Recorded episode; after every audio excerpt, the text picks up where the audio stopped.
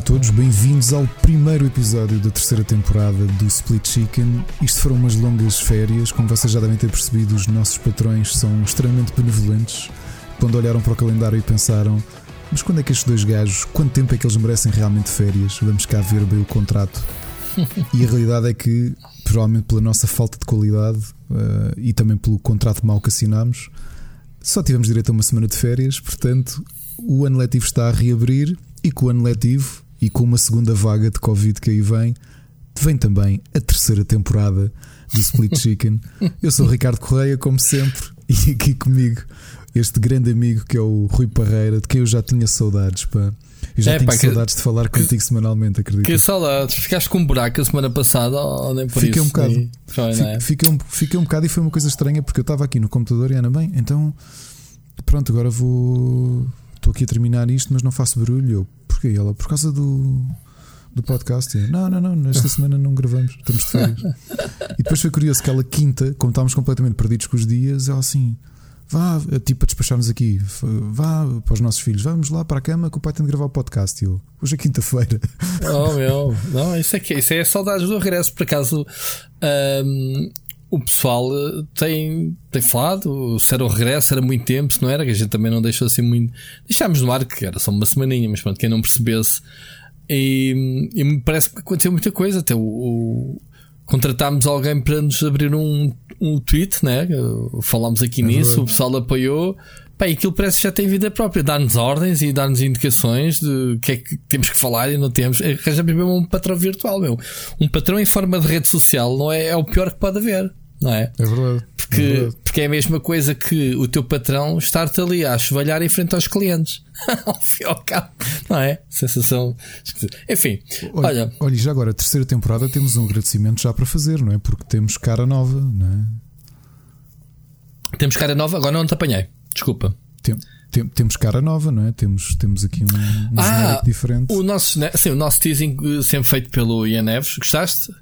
Nossa... bastante e, portanto, quero aproveitar aqui ao vivo também para dar um abraço ao Ian de mais uma vez ter feito um trabalho maravilhoso, mas também é o que se espera dele, não é? é o que se espera. E, portanto, quem não conhece, por favor, procurem Ian Jan, não é? em com J, na Sim. Jan Neves, pelas redes e pela internet e vão ver o, o, a qualidade deste, deste nosso amigo, não é? Que tanto contribuiu aqui para o, para o ele, Split Chicken. Ele é um, para o Split Chicken, para o Split Screen em geral. Para o Split Screen, é ele que é deu todas as animações e intros, enfim houvesse dinheiro para pagar este trabalho, que, que é um luxo, digo-vos sinceramente, é, é mesmo uh, um trabalho. E eu sei que o, o Ian está-nos sempre a perguntar se todas as terças de manhã se o episódio sai antes das 11, que é o horário do jogging. Sabes que o pessoal, nós temos esta, que tu falaste agora, esta rotina, mas as pessoas que nos ouvem também têm as rotinas associadas ao nosso podcast. Uhum, yeah, yeah. Estás a ver? Seja a Rita Biquinhas que diz que quando vai andar de, de scooter para o trabalho, ou lá o que é que é,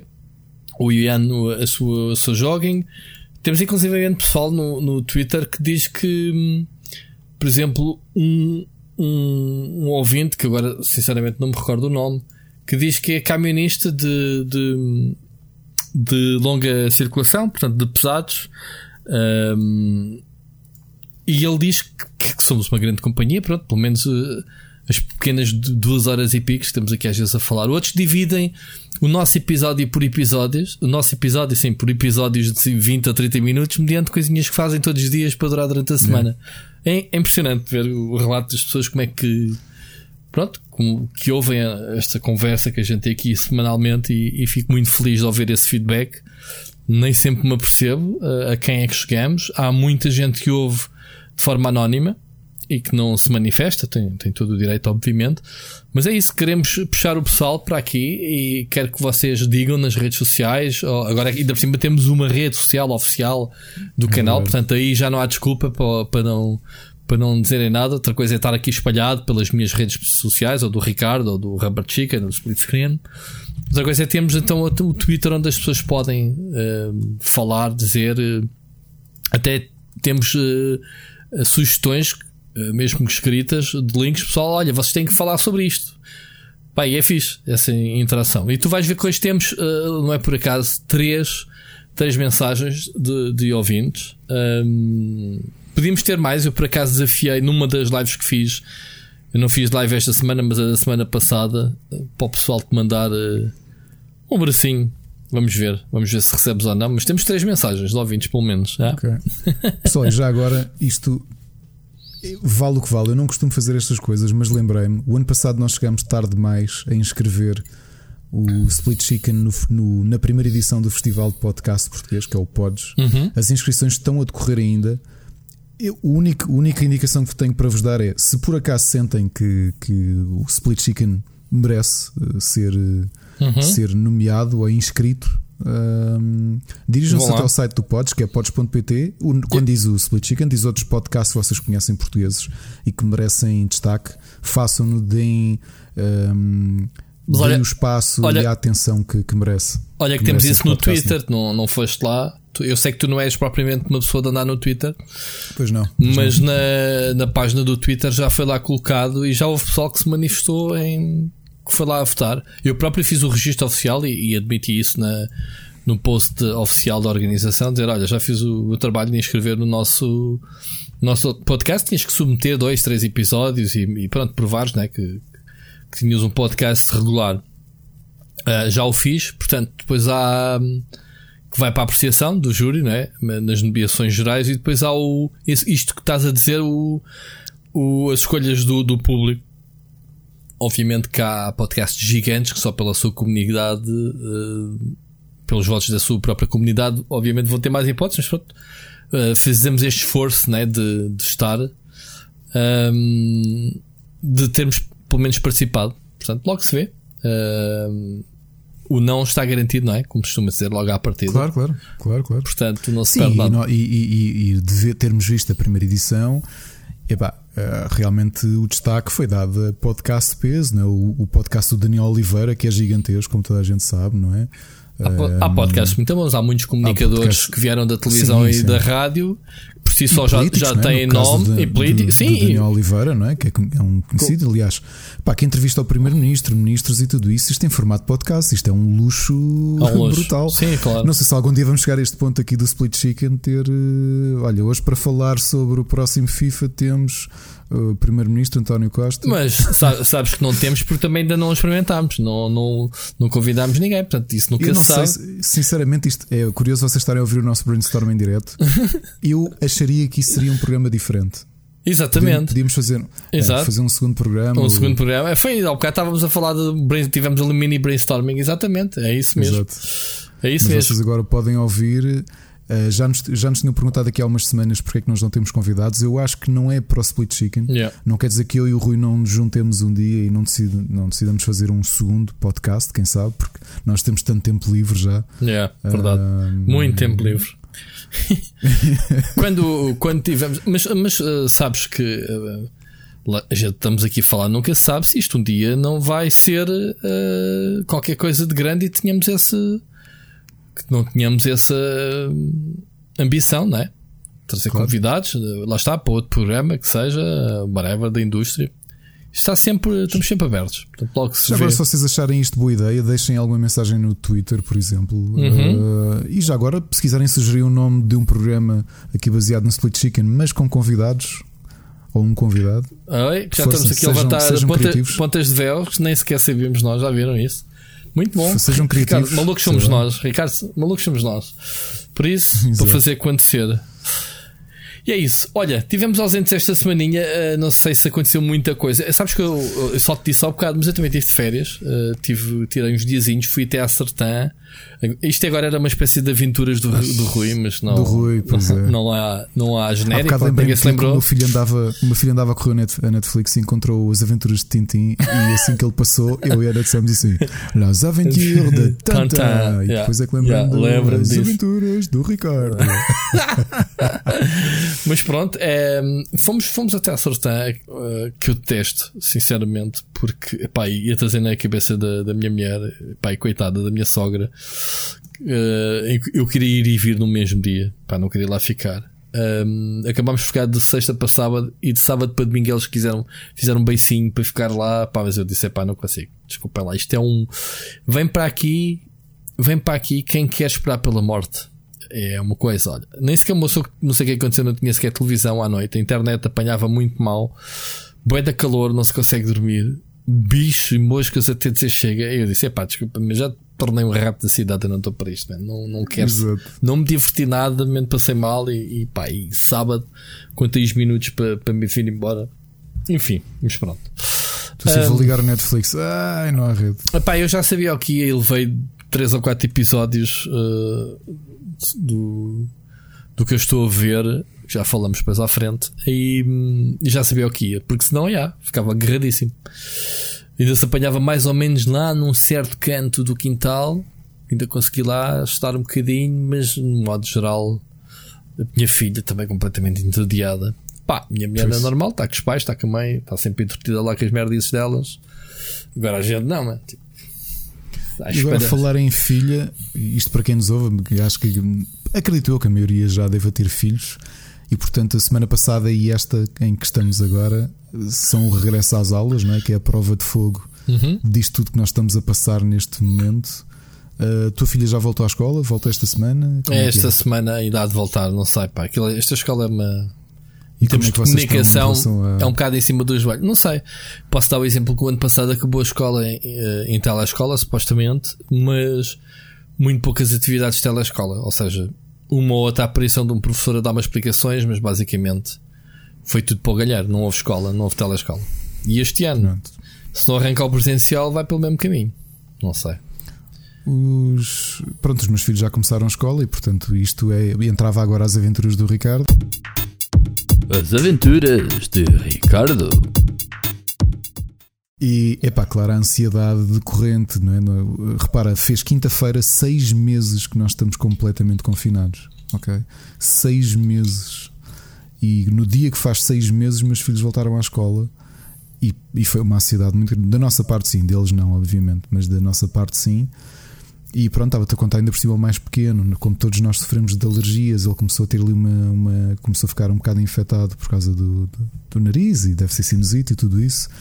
E portanto, dois dias depois de ir à escola, ter ali uma febrezinha ligeira, pronto, pá, imagina como é que eu passei o fim de semana com suores frios, não é? Uhum. Porque, porque já se está um bocado a antecipar o que é que vai ser este ano letivo, não é? Com. pá, com. com uma pandemia à espreita, nem sei o que é que tenho de dizer. Mas olha, vamos ver como é que. Vamos ver o que é que isto vai dar. Pá, temos que nos habituar e temos que minimizar. Epá, e, e ainda hoje estava a ver uns especialistas a dizer que há mais vantagens em arriscar uh, a escola presencial do que deixar os putos em casa para se protegerem do Covid. Portanto, pá, acredito, não, não sei. Acredito. Sei. Acredito, sinceramente acredito. Pronto, acredito mesmo nisso. Enfim, olha, vamos. Já agora, deixa só uma mensagem antes de entrarmos. Okay. Uh, para quem nos ouve, developers de videojogos, não esquecer que tem até hoje, hum. assumindo que o, o, episódio sai hoje, dia 15 uhum. de, de setembro, tem hoje até às 23h59 de Portugal, hora de Portugal Continental para submeterem os jogos para o IndieX, que este ano é formato digital, uhum. que vai ter uma grande expressão da parte de business to business. Para quem tem, tem estado atento às nossas redes, vejam a quantidade de editoras que já anunciaram a sua presença, que vão estar no IndieX em formato digital a fazer reuniões com developers para fazer negócio, ok? Estamos a falar da Humble Games, da Good Shepherd, pá, temos muitas, muitos estúdios, muitas, muitas editoras, especialmente europeias, que vêm cá fazer negócio ao IndieX. Portanto, se, se tem um jogo para lançar ou para submeter, façam-no. Têm poucas horas para, para participar ainda, ok? Muito bom. Fica aqui. Uh, fica aqui. Depois, umas horas, exato, ainda tem umas horas. Agora o pessoal vai todo. Ah, temos de inscrever. Ah. Muito bom. Vamos embora? Começar? Siga. Então, tivemos aqui, estávamos a queixar que quando, quando fomos uh, de férias não havia muita coisa, uh, notícias, não era? Estava assim, havia muito mais lançamentos de jogos em agosto do que propriamente notícias, o que é normal, as pessoas, mesmo apesar da pandemia, vão de, vão de férias, não é? Um, mas tivemos sobretudo o anúncio oficial da, da Xbox Series X, era Series X, não, Series S é aquela que é o tema que vamos começar. Ricardo, tu, tu viste isto? Assististe a estas novidades de, Vi, só vi em a posteriori, portanto não vi vídeos da apresentação nem nada, vi as imagens, vi os preços. Sim, sim, isso é o que interessa para aqui, é isso, é, é saber. Já estava aqui disponível para, para, para dissecar isso, não é? Já... E, as nossas expectativas bateram, bateram certo. É? Exato. Já há quem lhe chame o rádio de cassetes mono, não é? Exato. Com aquela coluna Exato. preta de lado. O que eu acho que é muito agir à consola, uh, não sei porque acho a, a outra parecia um frigorífico. Já houve pessoal a fazer um forno desta. desta enfim. Um, epá, eu fiz aqui um blog hum, sobre, sobre esta consola, obviamente. Um, eu acho que esta é, é, é, um preço muito atraente. É, um, é uma entrada na nova geração, digamos assim, é um preço muito acessível. Uh, considerando, obviamente, uh, pá, uma coisa que as pessoas têm logo que se perceber é não pensem, não, não queiram ter as features da Series X pelo preço que estão a pagar, os 300 euros que estão a pagar pela Series S. Há muito pessoal, eu lembro-me, por exemplo, o Mocas, por acaso hoje tem uma mensagem que já vamos ouvir, um, que ele dizia: pá, eu, eu, não quero saber de 4K, eu jogo a 1080, eu quero é frames, quero 60 FPS, FPS uh, 1080p já fico muito satisfeito. E este tipo de consolas é para esse tipo de consumidores, percebes? Um, e eles até falam em, em resolução de 1440p, nem sequer é um bocado mais, é o panorâmico, né? que agora está muito em voga os, os ecrãs panorâmicos, um, que pode ir até 120 fps, obviamente, dependendo dos jogos. O que, é que tu achaste em termos de. Achas que 200 euros que marca a diferença portanto, dos 500 Marca, euros. Foi uma, é, foi uma boa jogada porque, repara, nem toda a gente, como eu, se calhar, não sei qual é, que é a, a, margem de penetração de uma televisão 4K, por exemplo, no mercado. Eu não tenho. Uh, mas há, onde haver esses. Pronto, também não tens, por exemplo. Tenho um monitor, tenho um monitor 4K, mas não tenho televisão. Especialmente para o, para, o, para o ano em que nós para os meses que vamos antever, não é? De crise, é possível que muita gente vá optar por essa versão mais acessível, porque pá, para, para preço, de, preço de lançamento de uma consola, independentemente de ser uma versão mais light, uh, é um ótimo preço, ok? É o valor de uma. A 3DS não custava isto, mais ou menos. Uhum. 250 não era? Ou 300 já? Era 300. Eu já não lembro se era 300 ou 250. A, a Switch, é, a Switch é, custava 300 também. 320, não é? 319. Hum. Portanto, uh, pá, entra logo bem, não é? E o pior é que um, eh, o pior ou o melhor no caso da Xbox é que vem logo acoplada também com uma série de notícias eh, daquilo que nós continuamos, nós andamos aqui a vender, não é? A vender com, com as devidas aspas, porque obviamente não temos comissão da Microsoft.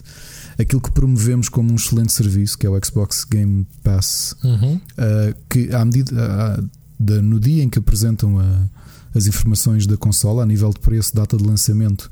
Curiosamente, a data de lançamento calhou dois fins de semana antes do que eu estava à espera. Eu estava ali a apontar para 20 e qualquer coisa de novembro. E Isso é tarde. Lembra-te que o dia da ação de graças, que é os americanos trocam prendas, é para ir na última semana de novembro. Portanto, convém uhum. teres a consola no início do mês para é. as pessoas terem tempo de comprar, não é? Pois é, eu estava a fazer mal as contas por causa disso. Pá. E. Hum e achei muito curioso o preço. E era o que eu estava a dizer. Achei também curiosa hum, as, as, novidades do Xbox Game Pass, que podemos deixar para falar um bocadinho uh, depois, que acho que no conjunto tornam a oferta mesmo da Series S muito apetecível, pá, e muito acessível, sobretudo. Uh, e portanto, eu não sei. E agora estou aqui a, a cogitar e, e, a trazer uma conversa que tive hoje de manhã com o Miguel Nogueira sobre as consolas. Não sei se o fato de teres uma consola deste preço se não vai permitir que algo ou que um maior número de pessoas possa comprar as duas consolas concorrentes, a PlayStation 5 e a Xbox. Sinceramente. Ok, a Microsoft estar a, a, a empurrar não, esta não, Series X como a segunda consola da, da concorrência? Sei, não sei, estou a olhar mesmo para um consumidor de poder eh, fazer contas e dizer, epá, eu continuo, em vez de gastar, eu continuo a dizer, 200, consigo os dois. Eu, eu continuo a dizer que a Microsoft não está interessada em vender consolas. Uh, e eles neste momento estão interessados em aumentar o seu portfólio de consolas à semelhança, e, e, tu que agora ultimamente tens estado mais atento ao, ao, negócio dos smartphones, quando é anunciado um smartphone topo de gama, tu tens quatro variações. Vou dar o exemplo que hoje Uh, hoje, exato, hoje que vocês estão a ouvir, uh, a Apple vai apresentar o seu portfólio de, de telemóveis do iPhone 12. Pá, e vão ser quatro modelos com um, um price range desde de, do mais baixo ao topo de gama. Portanto, estás a perceber? Okay. Todos uhum. da mesma geração, uns com mais features, outros menos features, e eu acho que é isto que a Microsoft quer, até por causa dos nomes, do Series S, Series X, são expressões muito utilizadas nos telemóveis. Tu tiveste o iPhone uh, X, o XR, o XS, pá, este tipo de letrazinhas, o Samsung S20, uh, percebes? Há, há este, há esta aproximação. Obviamente que a Microsoft está interessada, nunca ganhou dinheiro com consolas, como a gente sabe. Microsoft foi sempre a afundar dinheiro nas consolas. Acho que agora não vai ser exceção. O que a Microsoft quer é ter quatro hipóteses. Uh, temos que considerar que, pelo menos durante os próximos dois anos, as consolas atuais ou ainda atuais vão conviver juntas. Significa que vamos ter quatro consolas. Aqui pode estar uma grande confusão, uma grande salganhada em termos de comunicação. Pá, e, era esta a segunda parte que, que vamos falar nisso. Já, já, já, já abordo outra vez mas vamos ter quatro consolas no mercado, mais PC, 5, porque o PC Windows 10 é uma plataforma. E a Microsoft tem os jogos todos disponíveis, porque, uh, e, e, se quiseres ir mais longe com o xCloud, vais ter ainda os smartphones, ou o frigorífico, ou o telemóvel, e o, o sei lá, o esquentador que corra jogos, uh, a correr os jogos em cloud, ok? É nos serviços que eles querem apostar, e lá está, uh, olhando para a Apple, já aqui falámos várias vezes, a Apple, ano passado, a maior parte das receitas não vieram dos iPhones, mas sim dos serviços. Uhum. Já se provou que a Apple e, e, aumentou, atenção, aumentou uh, os lucros isso à conta dos serviços. Estamos a falar dos serviços de vídeo, os serviços de videojogos, lá está. E a Microsoft, a meu ver, obviamente que as estratégias não se observam-se, não teorizam-se, não, não são oficiais, está a ir pelo caminho do, do que os telemóveis, que os fabricantes de telemóveis estão a fazer, que é têm os produtos anualmente nas lojas, uh, flagships. Não acredito que a Microsoft lance consolas todos os anos, obviamente. Estamos a falar de outros, outros campeonatos, mas que neste momento tenha quatro consolas, mais o PC e serviços. Os serviços é este que a gente está sempre a vender, que é o Game Pass com Uh, lá está, acrescentando, se calhar esqueceste, só estavas a guardar. Temos ainda Electronic Arts, que era outro rumor que já, já andava aqui há muito tempo. O EA Pass inserido a custo zero, com uma adição a custo zero a quem tem o Game Pass Ultimate. Portanto, tens cloud, tens um catálogo de jogos da Microsoft mais uh, de 100 ou 150 jogos, com novidades a saírem no dia zero pelo menos os first party da Microsoft, que é o principal motivo para comprares uma consola da Microsoft, certo?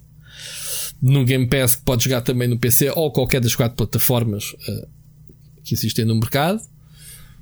E é isto que eu acho que a Microsoft está a fazer. Agora, não lhes custa nada ter dois modelos para dois bolsos diferentes. O pessoal que quer a derradeira experiência, melhor consola, mais poderosa, com mais teraflops e aquelas coisas que eles estão a vender para a Series X. É pá, depois tens um modelo de entrada que é a Series S. A meu ver, é a consola muito acertada. Isto vem agitar as águas de uma forma que é pessoal, vou comprar uma Switch. Eu não quero saber da portabilidade, é uma consola. Não é? Estamos a falar em termos de potência, que é o pessoal que olha preço. Uh, pelo bank, não é? Como costuma dizer. Não sei se é a comparação mais correta, mas é, é para. Na altura, quando compravas uma console da Nintendo ou uma PlayStation ou uma Xbox, tinhas aquele gap enorme de preço, não é? Que te fazia logo dizer: é pá, para que bolsa é que eu tenho? Não é? Para que bolsa é que eu posso ir? Para, o que é que eu posso pagar? Vou para as consolas potentes ou vou para, para, para os jogos da Nintendo, para, para, o gameplay acessível e para a portabilidade da própria Switch? E tu com esta consola já podes pensar se queres o que é que tu queres. Queres um FIFA né? Next Gen, ou se queres manter uma consola um, inegavelmente excelente, não é? mas, mas noutro campeonato. Percebes o que eu estou a dizer, Ricardo? É, por isso é que, por isso é que é, realmente a diferença veio, veio, veio de marcar-se, porque há uma franja de, de, de, consumidores que não necessita ter a consola que tira cafés, o modelo mais avançado de todos se nós fizéssemos agora uma sondagem para perceber quantas pessoas ainda têm a primeira versão da, da PlayStation ou quem é que tem a versão um, Lite não se chama Lite, não é? Aquela Xbox Series. Como é que é chama? Também Xbox Series, One é, S. é também S, sim. Xbox One S, quantas pessoas têm e acharam que era um bom investimento para o. Porque também temos sempre que pensar no. No nosso caso, grande parte das coisas que recebemos temos. Uh, temos oferecidas, não é? As consolas, estas consolas não sei o que é, como é que vai ser, porque o mundo também anda um bocado Bom. girado a avesso, mas, mas não sei, não sei como é que a coisa vai, vai funcionar. Sim, sim, sim. Uh, mas para o consumidor que tem um, um, orçamento determinado, tanto para videojogos, mas também para hardware, é tal e qual como tu dizes, isto faz toda a diferença. Toda a diferença saber se. Hum, Pronto. Se calhar convém responder a quem nos ouve, está bem, então, mas expliquem-nos lá a diferença de 200 euros, 200 euros na prática no que é que se traduz. Pronto. A começar pela drive uh, de, de, discos. Sim, não, é? não tem. Não tem. Pronto. Não tem. Logo aí eu defendo que já devia ter ido ao ar há que temos, ok? Eu sou. Eu sempre defendi aqui que estamos na era do, de, digital, era dos serviços. Conto pelos dedos de uma mão quantos uh, jogos por ano eu recebo para qualquer uma das versões de consolas. É tudo digital, desde a Switch à PlayStation 4. PlayStation 4 volta e meia lá me mandam um, um, um disco, como o Final Fantasy Remake, assim os últimos que eu me lembro. Sim, mas o, o especialmente com a pandemia veio acelerar isto. Eu acho que as marcas praticamente todas Pronto. dificilmente vão enviar alguma coisa física a partir desde este ano. Pronto, o meu último O Final Fantasy é capaz de ter sido a última coisa que tu recebeste, provavelmente. Pronto, o meu último computador, uh, meu último computador, o computador que eu comprei o ano passado já nem traz drive de, de, de DVD. Portanto, o computador, se eu quiser meter qualquer coisa disto, já não há. Não, não, eu não uso. Eu, o meu outro computador, durante 5 anos, que, que eu tenho usado, estragou-se a drive porque eu não a abri. Um dia quis abri-la e ela estava presa. Agarrou por um mecanismo. Portanto, tive que forçá-la para abrir. Um, pronto, isto é um dos pontos. O segundo ponto é o e que mais me preocupa é o, o custom uh, SSD, o, o de 512, que é metade Portanto, levamos metade. Quem sabe nos telemóveis a memória paga-se às trans de 100, 100 euros. Vocês terem uma ideia, vocês compram um iPhone de 64 GB, querem o de 128 GB, epá, a diferença, sem mexerem mais nada, é à volta de 100 euros. A mesma coisa para um Huawei, para um Samsung. Portanto, as memórias são muito caras, os SD, SDs são muito caras, as memórias são caras e estamos a falar que era a coisa que eles não especificaram se seria aquela nova aquele novo SSD de nova geração o NVE NV como é que é? NVMe sabes? Aquela aqueles aqueles que parecem memórias RAM estás a ver Ricardo? Sim. Uhum. que são muito caros no PC vocês para terem uma ideia um, um discozinho desses sei lá 2 terabytes é capaz de se mandar para os 300 e tal euros 400 euros. Só, só, só esse disco. Portanto imaginem quanto é que não custará a diferença entre um 512 para um GB. Portanto, logo aí parte do orçamento se dilui. O que me preocupa nesta consola, sendo totalmente digital, ter um disco mais pequeno, metade, porque 512 GB a gente mete lá. Ainda estamos a imaginar como é que será a próxima geração, mas dentro da, nova, da geração atual, metes lá um Call of Duty, metes lá um Destiny, metes lá estes jogos com muito conteúdo e metes meia dúzia de jogos e, e tens o disco cheio meia dúzia, já estou se calhar a ser simpático. Um, felizmente a consola vai ser, e tal como a PlayStation 5 vai ter, vai, vai ser possível usar SSDs externos, um, que era outro dos meus medos. Que é, ok, uh, que tipo de disco externo é que a gente vai meter? Era mesmo um SSD, era um disco com um HDD normal, tipo PEN, tipo ligado por USB. Eles já confirmaram que não é um disco que faz match, não é disco que se chama, mas pronto, o armazenamento uh, que faz match com o interior. Portanto, aqui também há outros receios que é será que vamos entrar na nova geração com a, tanto a PlayStation 5 como a Xbox a venderem os famosos cartões de memória? Lembras-te que aconteceu com a Vita? Que, sim, sim, que, sim, que, que, que, a Sony fez uma sacanice de, daqueles discos proprietários deles e, e, eram muito caros só para poderes instalar jogos digitais. Eu espero que isso não aconteça, uh, pelo menos que hajam, obviamente, abertura para todas as marcas poderem vender esses discos compatíveis e as pessoas poderem usufruir, porque reparem, os jogos nova geração, tanto a PlayStation 5 como a Xbox Series X, os produtores estão a contar com o disco para criarem experiências e jogos sem loadings. Imaginem que não havendo espaço e que as pessoas tivessem que adquirir discos externos para meter lá jogos, as coisas não faziam match, a velocidade de carregamento, etc., se perdia, né? Por causa disso. Era uma grande sal ganhada. Felizmente eles já disseram que não é igual, os discos externos são, fazem match com os interiores, portanto está tudo bem. Um, outra coisa que diferente, obviamente, é a placa gráfica. Esta não vai ser capaz de fazer 4K eh, nativo, vai, vai permitir upscaling, pronto, que é basicamente quase a mesma coisa que a geração anterior. E o processador também, eh, a frequência é um bocado, o relógio é um bocado inferior. Portanto, temos aqui alguns tweaks, algumas, algumas coisas, mas vai ter a mesma ray tracing, a, a placa gráfica será eh, semelhante, não tão potente em termos de, de memória. Uh, mas vai ter, vai ter a mesma o Ray Tracing, que é uma das características da próxima geração, uh, e outros miminhos visuais uh, para termos então os jogos com máxima qualidade possível. Mas, Ricardo, não sei se queres acrescentar alguma coisa não. neste foi anunciado. Isto é, o que, isto é o que justifica, isto é o que se justifica no, no, no, preço. Isto é o que está escrito no papel. Mas eu tenho aqui, e até foi um, um ouvinte que me chamou a atenção que é uh, que já programadores uh, não acharem muita piada um, a estas duas versões da consola, porque em termos de hardware faz toda a diferença. Obviamente eu e o Ricardo não somos técnicos, para nós é fixe, ah, duas consolas, ok, aquela saber do 4K, mas em termos de produção de jogos, estamos a falar de.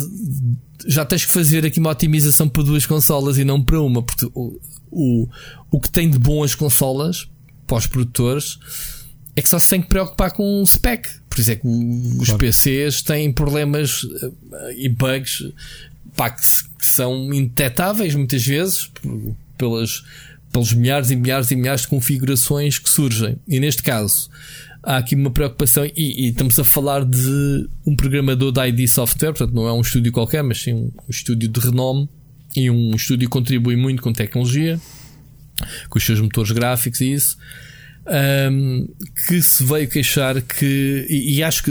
E também pessoal da, da Infinity Ward e da Remedy também já, já terem que já terem comunicado que estas duas consolas ia haver ia desafiá-los ia, ia haver desafios a nível de otimização dos jogos ok um, eles dizem que, que tanto a RAM eu esqueci-me de falar aqui na RAM agora não tenho a certeza quanto é que tem de RAM em relação à, à Series X não tenho aqui presente Ricardo um, mas pronto, também tem menos RAM e obviamente RAM faz toda a diferença no, no que é carregado para a memória, obviamente.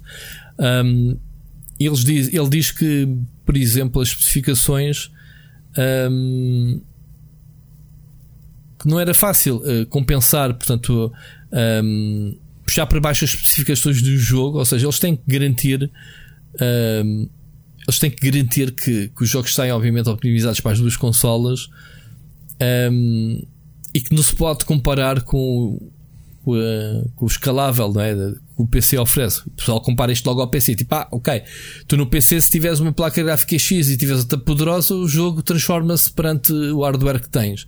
E eles já vieram dizer que. Hum, já vieram dizer que não, que não, que não é bem assim, é, porque o, o, os assets são feitos para correr numa especificação mínima. E se eles estão a fazer a especificação mínima com a, com a barra que a Microsoft colocou na X Series X, significa que eles já têm que retirar qualidade para a Series S, estás a ver? Ou seja, já vão ter que começar a criar os jogos com a barra da Series S em mente. Portanto, eles dizem que fazem sempre pelo mínimo, pela consola mais uh, ou pela plataforma mais uh, fraca, em vez de ser pela mais, mais uh, potente. Percebes o que eu estou a dizer? Faz sim, sentido? Sim. Uhum. Ou seja, de repente tu tinhas o potencial gráfico era uma Series X e preocupação a fazer aí, temos aqui recurso a ter chega, mas de repente, ui, ui, ui, tens que começar a olhar para a Series S, porque os jogos são os mesmos. Não existe um jogo para a Series S e um jogo para a Series X. Ok? São, é o mesmo jogo, um bocadinho como ao PC, que tem, obviamente, que também se adaptar às duas plataformas. Eu não sei, tecnicamente, eu também não quero estar aqui a soluçar muito, não percebo, mas consigo perceber a dor do, destes programadores, que é, opá, temos duas configurações de consolas. Porque, tu, porque é assim, tu tens tweaks entre. Uh, o, que é que, o que é que aconteceu na Pro, Ricardo? Foi, foi mexido relógios, não foi metido hardware, não é? Aqui estamos a falar mesmo de hardware diferente. Não é? Ah, os tweaks que foram sim, feitos é, foi a nível é do caso, processador. A Pro. Sim, não é o caso, por exemplo, do que aconteceu isto nas portáteis com a, com a New 3DS, que acho que se bem me lembro, só tens para aí dois ou três títulos que só correm numa e não correm nas outras, não é? porque a diferença de hardware era grande. Estás a perceber? Aqui neste caso não é bem isso, é mais obrigar a malta a ter ali uma ginástica uh, maior. Sim, mas eu queria tentar, tentar compreender qual é que era o esforço. Um, como é, que, é, como é que é de explicar? Aqui foi feito o contrário. Na geração anterior, tu tinhas a PlayStation 4 e a Xbox uh, One, que era o standard. E depois tiveram versões mais potentes. Ou seja, os jogos foram otimizados para cima. Aqui ao contrário, tens, está bem que as consolas todas ser, não é previsto o que eu estou a dizer, mas o, o, aquilo que se esperava, e acho que os produtores já estão a trabalhar há, há algum tempo, para a Series X, neste caso, e de repente a Microsoft diz: Olha, atenção, malta, que vocês têm aqui esta consola que é mais baixa. Ou seja, a barreira baixou, não aumentou. Tu não tens uns tweaks que permitiu o pessoal olhar para os jogos e fazer upscalings para 4K, uh, criarem uh, processamento mais rápido nos loadings em relação às duas consolas, estás a ver?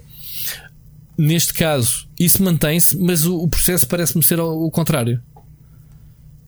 Estás a ver? Aqui os jogos vão ter que ser feitos downscale em vez de ser um upscale da geração atual não sei se é claro, malta, eu não quero também estar a, confundir ninguém, mas isto é aquilo que eu entendo do que os programadores uh, disseram, percebes?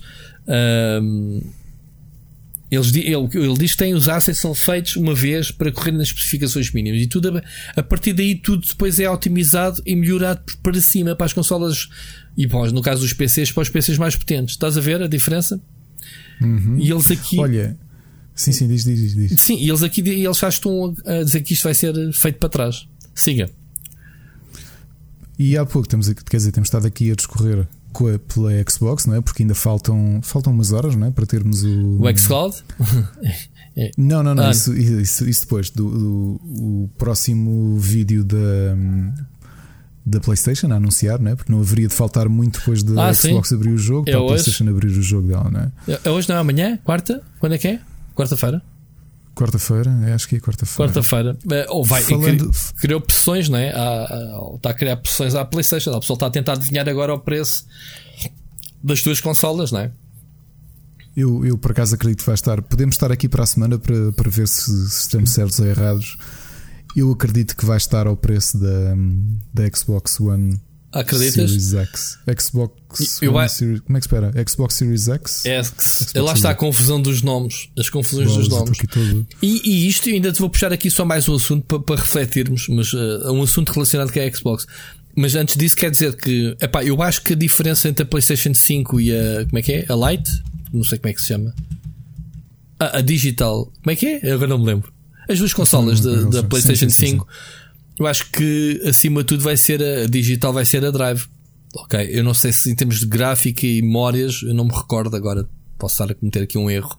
Não me recordo, eu acho que não há grandes diferenças entre as duas consolas. Tanto que elas esteticamente são muito semelhantes, tirando obviamente aquela parte com a drive, enquanto que a Xbox Series X e a S são totalmente diferentes as consolas.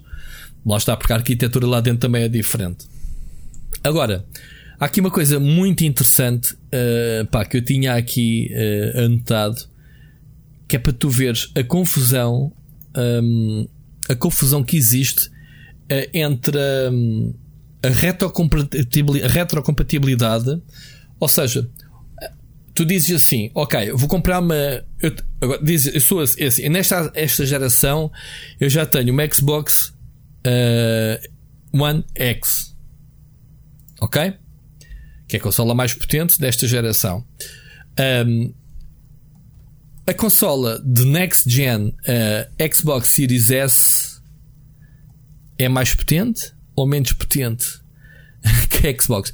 Porque já me estão a dizer que eu não consigo jogar 4K, enquanto que a minha Xbox One X eu consigo jogar 4K. Então, mas estou a andar para a frente ou estou a andar para trás? Estás a ver este tipo de, de confusões que já está a existir na, nas quatro consolas, uh, porque depois eles dizem assim: um, eles dizem que para 300 dólares, eh, repara, é mais barata que as consolas atuais, penso eu, né? Ainda. Não sei quanto é que custa uma Xbox One X.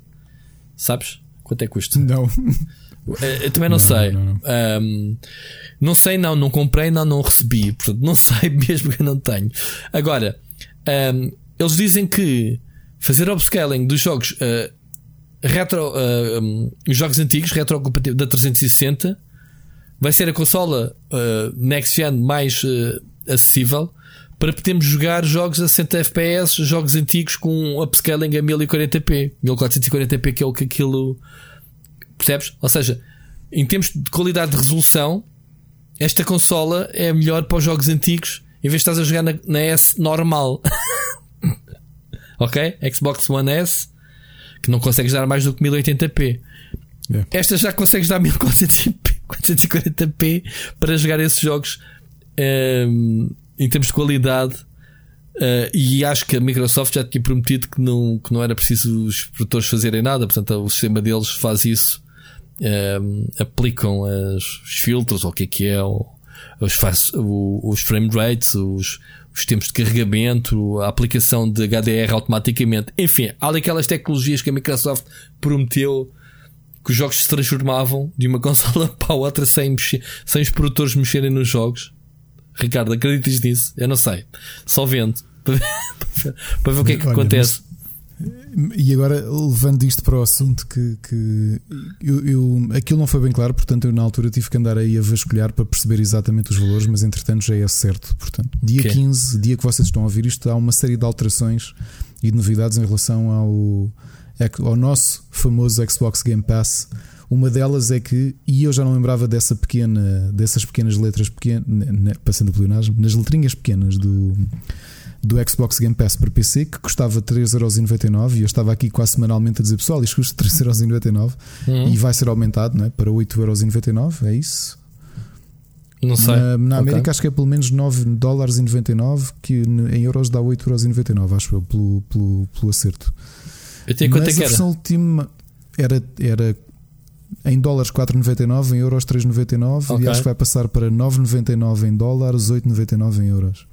Ok. Ainda assim, um preço do caraças, vão se lixar. É, continua a ser um preço espantoso. Uh, curiosamente, esta, esta. Hum, eu fiquei. Voltei outra vez para o Ultimate precisamente uh, por causa da novidade anunciada no, nesse mesmo dia, que é a versão Ultimate vai trazer o EA Play para PC. Exato. Incluído. Mas isso que eu disse ao bocado, não, não prestaste atenção. Prestei só. Epá, estou-te a dizer é que a minha surpresa para ah, eu já achava okay. que o serviço era bom. Ok. Ok. Eu digo-te, de todos os anúncios que a Xbox fez, e é óbvio que é interessante saber os preços, apesar de estarem mais ou menos daquilo que nós esperávamos, a clarificação e, a, e, a, e o aumento daquilo que foi o próprio serviço tornou a coisa ainda mais vendável. O pacote completo, mesmo uhum. comprando uma consola, uma S, se tu não tens PC ou queres ter uma solução mais acessível, com, com o Xbox, Xbox Game Pass Ultimate e ainda teres acesso ao EA Play no PC, pá, o que, que, que há a dizer mais? É ótimo, meu. É, é, é, para mim, que que é, pá, só, só não compra quem for uh, dummy, compra quem for burro mesmo.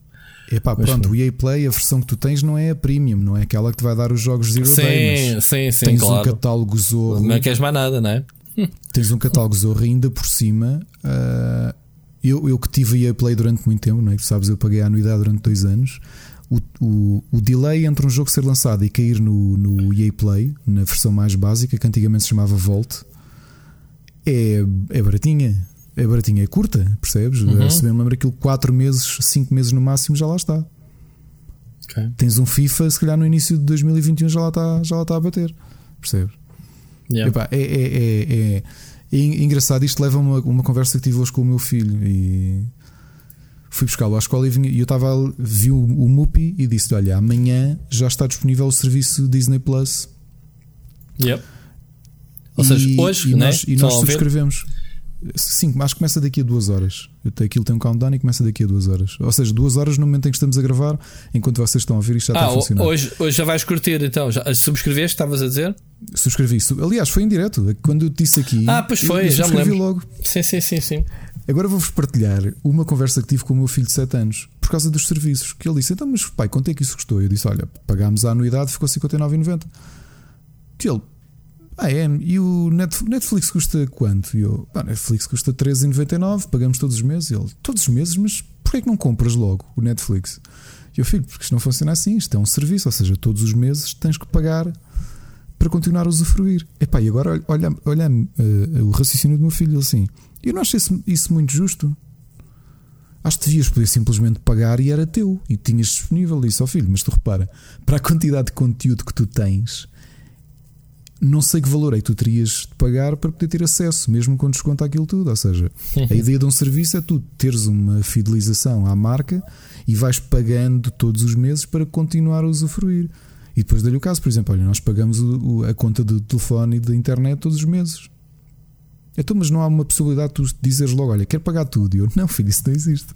Tadinho. Mas porquê que não queriam? E eu, porque não é rentável, portanto, isto o modelo de negócio é diferente. Tu... E depois, porque, porque ele disse, pá, mas nós temos os serviços todos, não é? Temos o Netflix, Sim. temos o. E eu, sim. E tu não podes simplesmente, como fizeste com o Disney, pagar um ano todo. E eu, ah. eu não me lembro se os outros permitem. Prometa. Mas espera, pai, pagaste um ano e depois já está, é teu. E eu, não, não, quando acabarem um ano, portanto, quando acabarem os 12 meses, tem que voltar a pagar. E ele, é pá, eu acho que deviam fazer isso de outra maneira. Não, pá, pode ser que seja o engenheiro do futuro, meu, que encontre outra solução, meu, tal. É, é que dizes assim: olha, o pai todos os meses eh, paga a casa, senão vais viver para debaixo da ponte e não tens lá consolas. então, pai, não podias comprar logo casa de uma vez? Poder podia.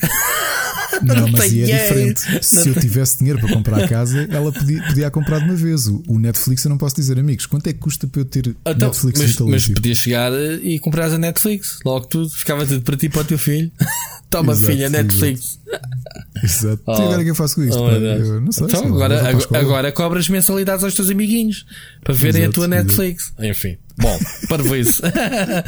Olha, vamos. Olha, vamos... se calhar é a conversa do Elon Musk, o filho dele, que eu não me lembro agora o nome daqui uns é anos. É o XPTO. O XPTO ele chega à escola, ah, o meu pai comprou a Netflix, aí é, mas tens que serviço. Eu, não, não, é meu. É, é meu, é meu. E só podem ver, e só podem ver se tiverem um Tesla. Só lá dentro. só, para, só para usar. Só para quem compra Tesla. Enfim. Ou, Olha, ou só se fores meu amigo na, na PSN. O Disney, o Disney Plus, eu estou curioso para ver a, a grelha final. Já viste o catálogo? Tirando Já o Mandalorian e as séries do MCU, não há assim nada assim muito. Mas espera, tu ainda não viste? Já disponibilizaram o PDF com o catálogo todo? Ainda não vi, não vi, não vi. Não vi. Olha, Epá, é assim, para quem gosta de animação. Partilha no Twitter na, estes, estes extras, estas coisas off, temos que começar a partilhar lá. É assim, quem gosta de animação, aquilo tem um. Epá, tem até séries de animação antigas e certo. tudo. Olha que. Certo, certo, certo. Pronto. Olha que sim, sabes? Muito bem. Olha que sim. Então quer dizer, no mesmo dia temos Xcloud e Disney Plus. Malta, que luxo. Yep. Que luxo, meu. Mas Ah, desculpa, há bocado disse, esqueci-me dessa parte. Para quem tem o Ultimate, tem mais isso. É que vai estar incluído, como nós já aqui dissemos. O Xcloud, não é? O Xcloud. Eu lembro-me daqui a uns tempos, já para não dizer se não foi já um ano ou dois anos, que eu fiz um blog no canal a dizer pá, o futuro são os serviços. E sabes que isto tem que ir rever esse vídeo, o que é que eu disse na altura, porque está, está, está a entrar naquilo que eu disse, que é o futuro é, é serviços. O pessoal deixar de comprar jogos e pagar serviços, meu. Tem que arranjar aqui uma, uma forma. A última vez que almocei com uma pessoa do, da, da indústria dos videojogos já, já foi há não sei quantos anos, foi antes da pandemia. Quando é que foi a pandemia? Já nem me lembro. Não me lembro. Acho uh, que continua, não é? mas, mas a última vez que almocei, o tema que tivemos a falar foi precisamente. Uh, foi precisamente a questão dos, do, dos serviços e a perspectiva dessa pessoa da indústria, que eu ainda por cima sei que, que também nos ouve, uh, a visão dele. Nem vais mais longe. Nem vais mais longe. O Facebook lançou hoje uma funcionalidade para o Messenger que se chama-se uh, Watch Together, uma coisa assim, que é para. Hum, que é uma coisa que já se faz de forma não oficial no, no Discord e até já há um site que também faz essa sincronização. Que é estás a ver, estás a ver online. Imagina, eu quero ver um filme, tu também, ou uma série, eu vejo contigo, tu na tua casa eu caminha, mas estamos a assistir inseridos numa, numa chat em que vamos falando um com o outro, seja com a nossa webcam, a falar um com o outro, como se estivéssemos na mesma sala no sofá a ver o filme e a comentar um com o outro. Estamos a ver e a comentar. E já há muita pessoal a fazer lives com o pessoal. Não é, não é bem um react, é vou ver com vocês este filme ou esta série e o pessoal vai comentando no chat uh, o que está a passar do filme e vão falando e discutindo e reagindo. Estás a ver o conceito?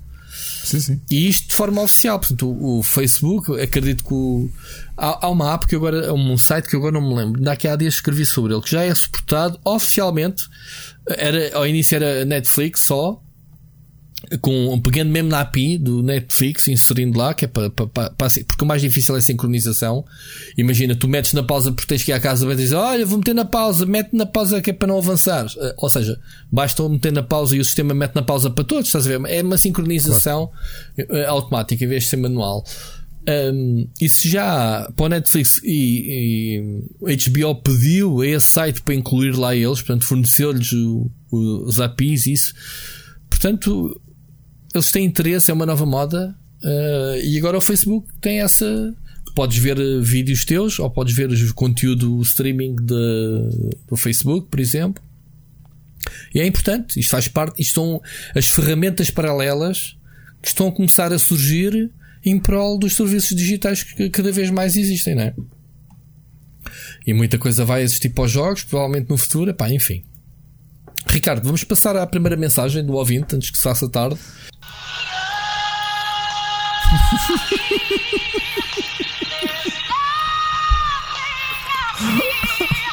Boa noite, malta. Espero que esteja tudo bem com vocês uh, e que sejam bem-vindos aqui à nova temporada do Split Chicken. Não, não fui influenciado pelo Ricardo para ouvir isto, mas foi só para deixar assim um bocado bem disposto e dar-lhe as boas-vindas como deve ser. Boas, Rui, também para ti, grande Ricardo, espero que esteja tudo bem. Uh, se fores o Wolfarino, deves estar a ver isto só para, para 2021. Bom ano, mano. Pronto, deve estar a fazer binge da segunda temporada ainda. Bom ano para ti, que o 2021 seja porreiro. Uh, mas vamos passar então aqui ao business, já que estamos aqui com duas semanas de atraso, ainda não ouvimos o Ricardo se calhar a falar sobre isto. O, o, o Rui já, já, já deu a sua opinião num vídeo também na live, mas agora para vocês entrarem numa discussão porreira acerca das especificações da Xbox Series S e de X, o que é que vocês acharam do anúncio? Até agora, o que é que vocês acham do, daquilo que poderá oferecer para os diferentes tipos de público e, e também um, do facto agora do, do, Xbox Game Pass eh, a partir do Natal, acho eu que será aí, Holidays, englobar também o serviço da Electronic Arts, o EA Access. Pelo menos acho que será o, o base, não é? O, o, acesso base.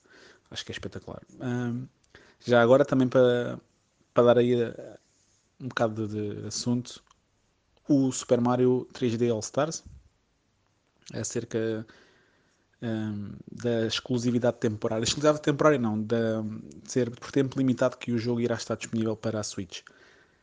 Inclusive é a versão digital, que é uma coisa que eu acho que nunca tinha visto. Mas pronto, Nintendo pode, né? Mas pronto, espero que esteja tudo bem com vocês, como eu disse inicialmente, e que seja um bom programa, né? breve, como sempre. Vemo-nos por aí, uh, Parreira, só para te dizer que por esta altura em que estarás aqui a gravar isto, Ricardo, eu e o Seixas provavelmente estaremos a farmar um grande lutezinho, está bem? Um grande abraço para ti. A gente depois vai-te metendo veneno aí, está bem? Beijinhos, pessoal. Abraços, portem-se bem. Grande Mocas. Olha, tu não sei se apanhaste a piada do Wolverine. O Wolverine é, é um youtuber que eu conheço e que a malta conhece que, que também é fã daqui do podcast.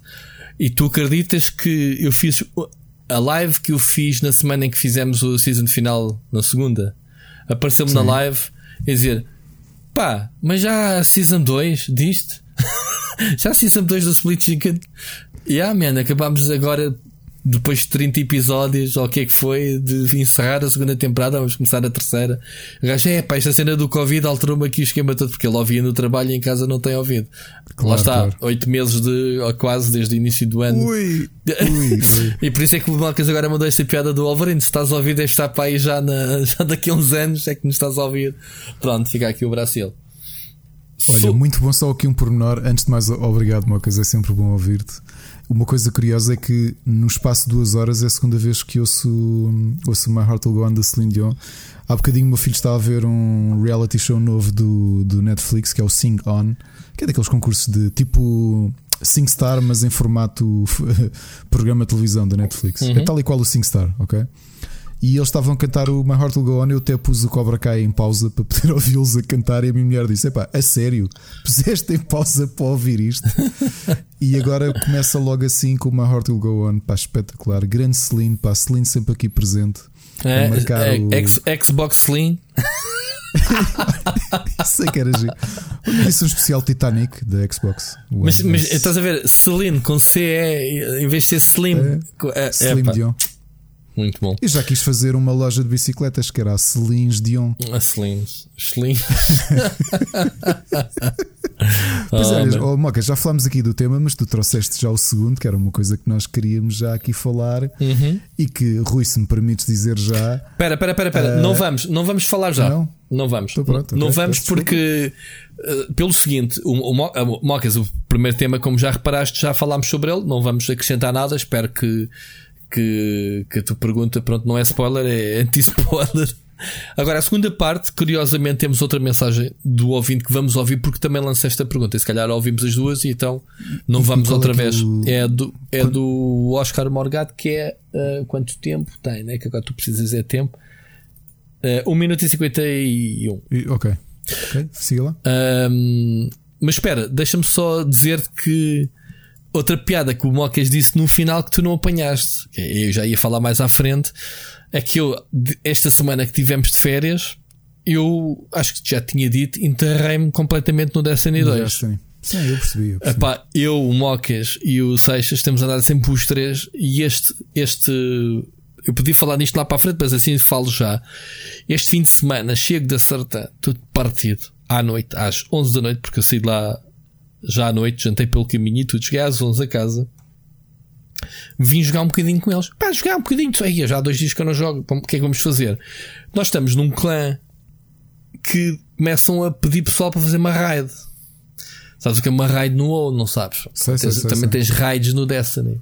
Que é uma coisinha que dura pouco tempo. Então, pessoal, então, pessoal, pessoal, quanto é que dura a raid? É pá, isto pá, isto, uma equipa que já conhece há 45 minutos, assim, mais ou menos quem não conhece, mas que já tenha assim um gearzito, pá, mas duas horetas, é pá, é tipo, meia-noite, yeah. meia-noite, duas da manhã, é, pá, podemos entrar, mas nunca fomos a uma raid daqui, isto deve ser brutal, e luto, que a gente anda malucos com a luto, bora lá, uh, é pá, começámos a jogar aquilo, táticas e não sei o que, ainda por cima fomos com com um grupo de. Eram, são seis. Uh, com do, só dois é que conheciam aquilo, outros quatro, incluindo nós três e mais um, nunca tinham feito aquilo. Portanto, quatro noobs e dois gajos a dar as colas e explicar as táticas de uma raid. Pá, digamos que as coisas não correram mal, mas uh, acabámos de jogar. Eu vou falar baixinho para a minha mulher não ouvir. Eram seis da manhã. Tivemos só seis horas. seis horas e da raid. que horas? Às oito e meia para ir para a praia. No domingo, foi de sábado para domingo. Portanto, yeah, foi dia de mocado. Mocas, mocado domingo, mas divertimos-nos tanto, man. Tanto, remos tanto. Estás a ver, tu de repente estás num, num grupo de raid, um raid leader, como eu já não via dos tempos do WoW, pá, há uns bons anos atrás. O Mocas e o Seixas nunca tinham tido uma experiência destas. Só no chat, uns para os outros, do é pá, o que é que está aqui a passar, man? Este gajo está para aqui para estar num quartel, man. O que é isto, meu? O que é que se passa? Uh. uma cena muito rir, rimos muito. Ao ponto, ao ponto de a gente estar a falar, ouvir-se no chat do, do Discord, o Mocas a rir-se do outro lado, ou eu que a gente já não se ou como tínhamos isto muito, a gente já não se conseguia conter com o riso de, da rádio. Enfim, foi bem divertido. Estamos a divertir imenso. E, e pá, é um jogo que nos meus tempos livres, obviamente, não tenho tanto tempo quanto queria para jogar, porque tenho o canal, tenho outras coisas para fazer, mas vamos estar, eh, temos coisas mesmo para fazermos os três, strikes e não sei o que, estamos a divertir imenso. Portanto, e há mocas, vai lá apanhar o teu lootzinho, enquanto eu estou aqui a gravar com o Ricardo, com, com o Seixas e, e fazem bem. Depois dão um boost a mim, então andamos sempre a dar boost uns aos outros. Siga, vamos ouvir então a mensagem do Oscar, Ricardo. Siga. Vamos lá. Saudações galináceas. Saúdo o início da vossa nova temporada de Split Chicken com muito carinho no meu coração. E vou-vos só lançar o mote para um daqueles que será seguramente um dos vossos temas esta semana. O anúncio da Nintendo de uma série de jogos de Mario uh, remasterizados, se é que ligeiramente, uh, para a Nintendo Switch. E a minha grande questão a ser lançada a debate é a seguinte: Primeiro, Super Mario 64, joguei, grande jogo. Super Mario Sunshine, Super Mario Galaxy, não joguei nenhum dos dois. Onde está Super Mario Galaxy 2? Ficou intencionalmente de fora? Vamos esperar um release standalone alguns em 2021? O que é que vocês acham? Segundo ponto. Três destes jogos já antigos e vamos pagar 50 euros full price à cabeça? Não me parece justo. E última questão, e para a qual não vou deixar todos os motivos que me vêm à cabeça, mas uma pequena comparação e deixo que vocês façam o resto. A janela de venda das edições física, tanto uh, ou digital, de, dos 3D Stars, portanto, que são estes três jogos que eu vos estava a listar, uh, e da outra edição do, dos 35 Marios, que agora me esqueci o nome, uh, tem um período de venda limitado, mesmo na edição digital. Isto não me faz sentido nenhum, ou tenho medo de uh, sentir qual é o sentido que isto faz. Passa a repetição. Uh, deixo só a comparação. Sinto que a Nintendo se está um pouco a tornar na Ferrari dos videojogos. Não basta teres o dinheiro e a disponibilidade para comprar, tens que estar numa lista elitista de compradores. Forte abraço. Como podes ver, o mesmo assunto a incomodar duas pessoas diferentes, certo? Um... Pá, diz, diz antes três, porque eu também vinha aqui já todo espumar da boca com esta brincadeira. Ok, queres começar Pá, por aí? Quero, quero. Epá, é simples. Vamos lá entender uma coisa. A Nintendo faz isto porque pode. Ponto final. E sim, de certeza que vais pagar 59,90 pelo conjunto, porque tens que levar a taxa Nintendo e a taxa Switch. É? Um jogo que sai para as três consolas remasterizado é mais caro na Switch do que, na, do que nas outras consolas. Para quem não reparou, olhem um pouco. Ainda hoje Miguel Nogueira me chamava a atenção para isso. A coletânea Bioshock era, é mais cara na Switch do que na, na PS4 e na Xbox One. E sim, vais pagar. Sim, mas isso já tínhamos chegado a essa conclusão anteriormente. É. Vais é, pagar é, e vais é pagar assim, bem. A Nintendo nunca deu nada de borda dos seus jogos. E esquece, lá isso. Já aqui falámos em como os jogos clássicos da Nintendo, o Excite Bike e, e o Balloon, ou como é que chamam aqueles jogos antigos, em cada geração tinhas que pagar a, a não era compatível, portanto, não, não compravas essa versão da WiiWare, né? Era assim que se chamava? na altura, sim, sim, ou sim, como é que era? E tinhas, era e, e, tinhas que os comprar depois outra vez na, na, na outra consola se, que fossem 5 ou 10 euros cada um, portanto, para este tipo de jogos uh, super caros, comprados várias vezes sem acrescentar nada às versões originais. Aqui é o, estamos a falar dos três jogos bandeira do Super Mario, né? de cada geração. Portanto, há aqui muita história uh, por trás destes três títulos. Estamos a falar de, de jogos muitos, e, e agora vou, vou, vou, vou, fazer de advogado do diabo. Eu disse aqui há uns meses atrás que fazia tudo para jogar o Mario Sunshine porque ainda não tinha jogado. Lembras-te de dizer isso? Quando, quando, eu vi o anúncio, o meu comentário no moral do, do Jorge Vieira era precisamente que há uma coisa muito boa que eu vejo disto. É que vai ser oportunidade para muita gente, yep. e não me lembrava que era o teu caso, era que vai meu. poder dar o mérito yep. que o Super Mario Sunshine tem e que não.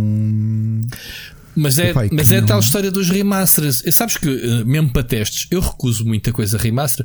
Por exemplo, o Tony Hawk, sim. Pá, um jogo com 20 anos, ver como é que ele está agora, com novas roupagens e, e não sei o quê. Mas há, há, há jogos, por exemplo, o Death Stranding não é remasterizado, é um caso diferente, mas joguei-o há um ano na PlayStation 4.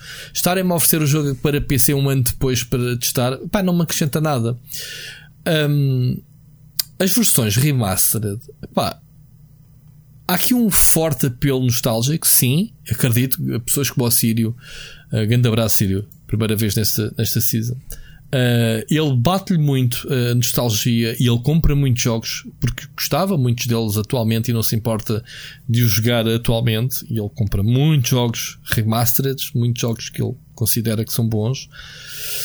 Mas há muitos destes casos que os remasters são direcionados às pessoas como tu disseste e bem, a pessoas como eu que não jogaram os originais. E aí sim eu vou querer jogá-los uh, em consolas atuais, com roupagens preferencialmente atuais, que eu acho que vai haver ali um remasterzito, né?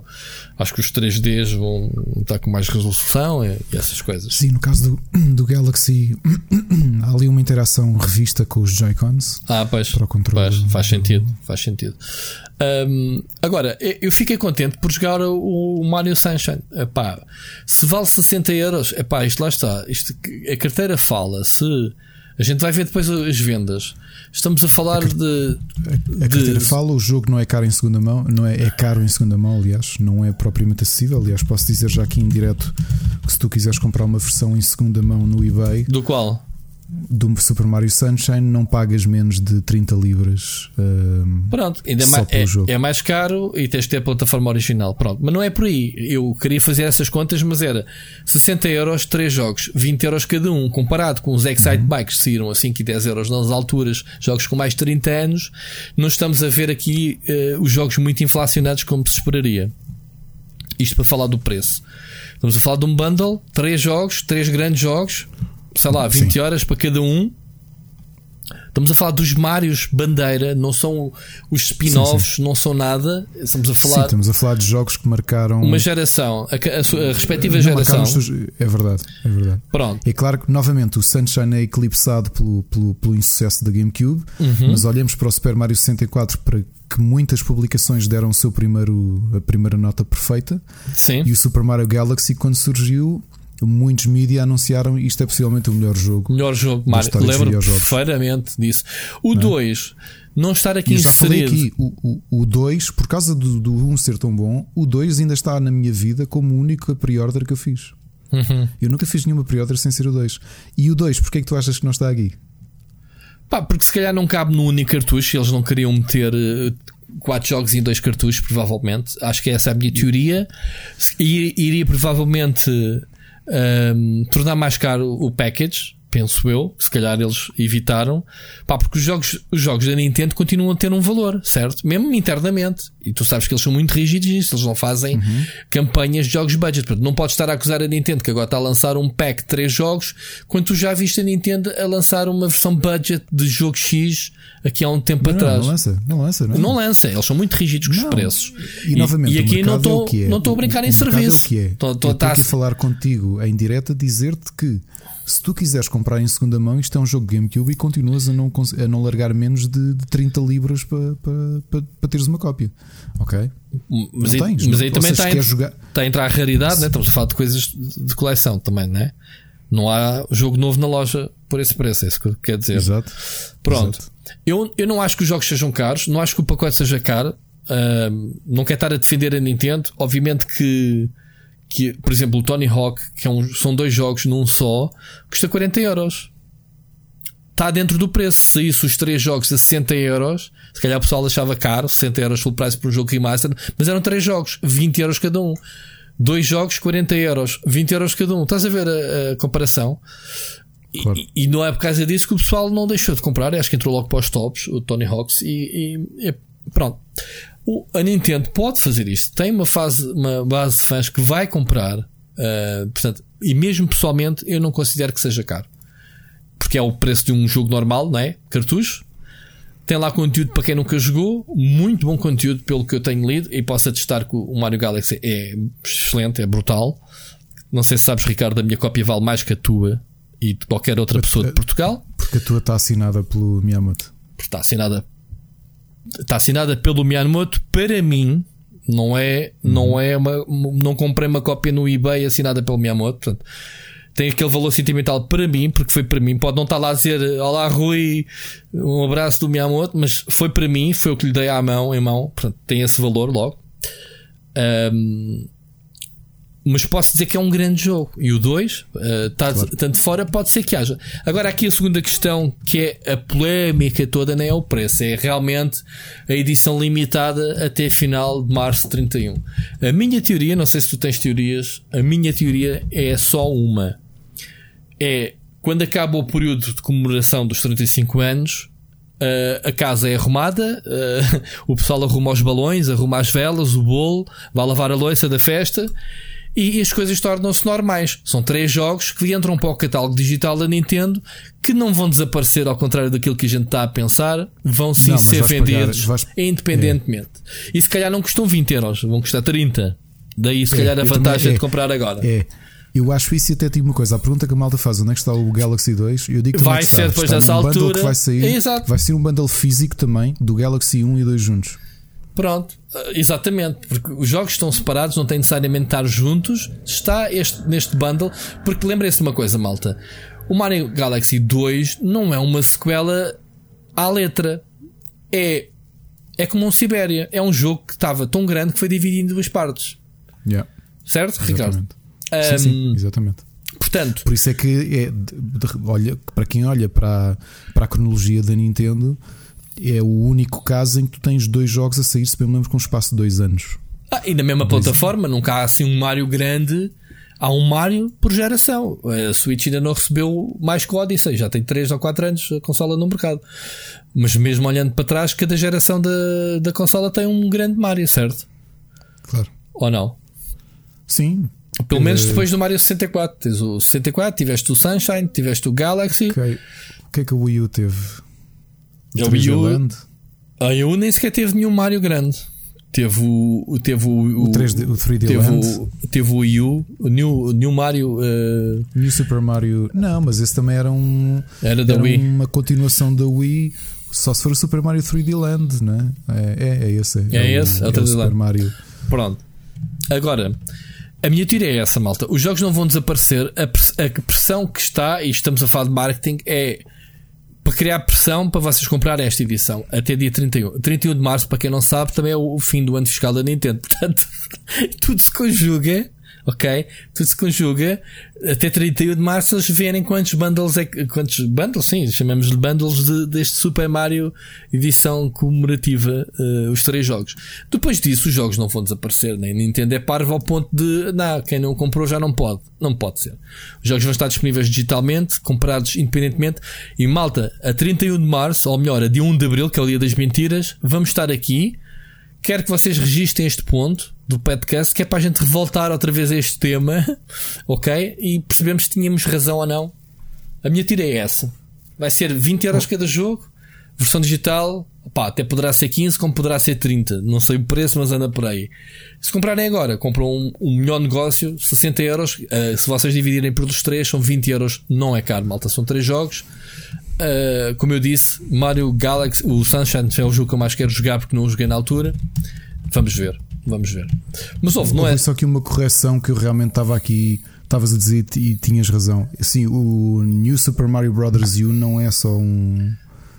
Não é só um.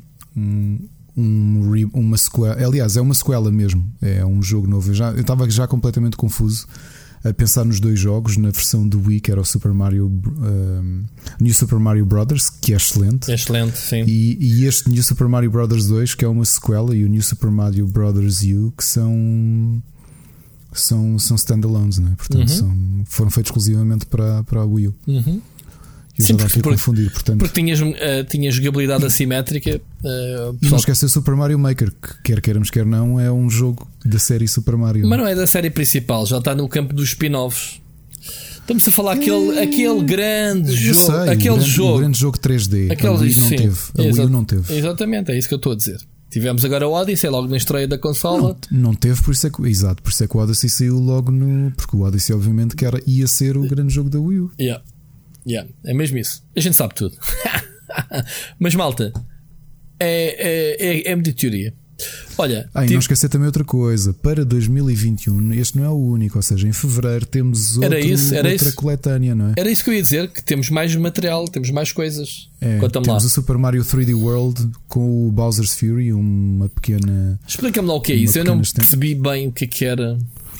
Pelo que me parece, é uma extensão, uma pequena extensão da, da, da história, não é? Não é muito incomum, até porque lembra-te, quando saiu há pouco tempo, hum, tu tiveste isto com um dos Super Marios RPGs que na versão. Uh, exato, na versão de, de 3DS, o Superstar Saga trazia ali uma, uma expansãozinha incluída que era o Bowser's Minions. Hum. Que, tem, que era uma, na prática é uma Pronto, tens ali uma storyline. Ou, ou seja, nova. tens um remaster do jogo original mais um conteúdo adicional, é isso? Exatamente, é isso, é isso. É isso. Ok, mas há mais coisas. Não há, há um Battle Royale? Ou não? Há, há um Battle Royale que é curioso, sim, sim. O Battle Royale, né, que para comemorar os 35 anos, o Super Mario 1 em Battle Royale, 35 pessoas a jogarem ao mesmo tempo. Como? Que logo no. Ou seja, tu, tu estás a fazer o nível, à medida que vais uh, derrotando inimigos, vais, eles vão aparecendo nos ecrãs dos outros jogadores, não é? Era assim o, a descrição do jogo, se bem me lembro. Para ver quem é que tem o melhor tempo, e é essencialmente é isso. Ou seja, vais estar a vomitar coisas que tu derrotas para os, para os ecrãs dos outros. Olha, como acontecia como no. Tetris. Como é que se é? chamava? No, no Tetris, no. No Puzzle, Puzzle Bubble, Fighter, não é? Puzzle Bubble. Puzzle Bubble também era assim. E isto vai ser assim no Mario, ou seja, vais derrotando e vão-te caindo coisas no, no teu. Inimigos no teu. Agora, a particularidade disto é que houve um tipo que se queixou logo. Uh, porque uh, em, em 2019, numa competição, devia ser uma Game Jam, houve um tipo que fez exatamente isto: que foi um Super Mario Royale. Uhum. Que era com 75 jogadores. E depois, por questões de DMCA que a, claro. a Nintendo fez, ele, ele tirou os, os sprites todos e transformou no DMCA Royale. E então, surpresa das surpresas é quando ele vê esse jogo que ele inventou para uma Game Jam.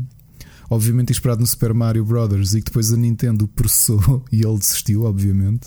Sim, sim, sim, sim, lança a ideia, lança o jogo dele com pompa e circunstância. E ele diz: uh, uh, o Polygon cita e diz: a primeira reação dele foi: Eu devia estar à espera que isto acontecesse. Pá, pronto, ele achou que. Hum, é, o comentário dele é curioso: é pá, eles copiarem uma coisa que eles pediram para eu deitar abaixo, deve significar que eles devem estar, já não devem ter ideias novas do lado deles.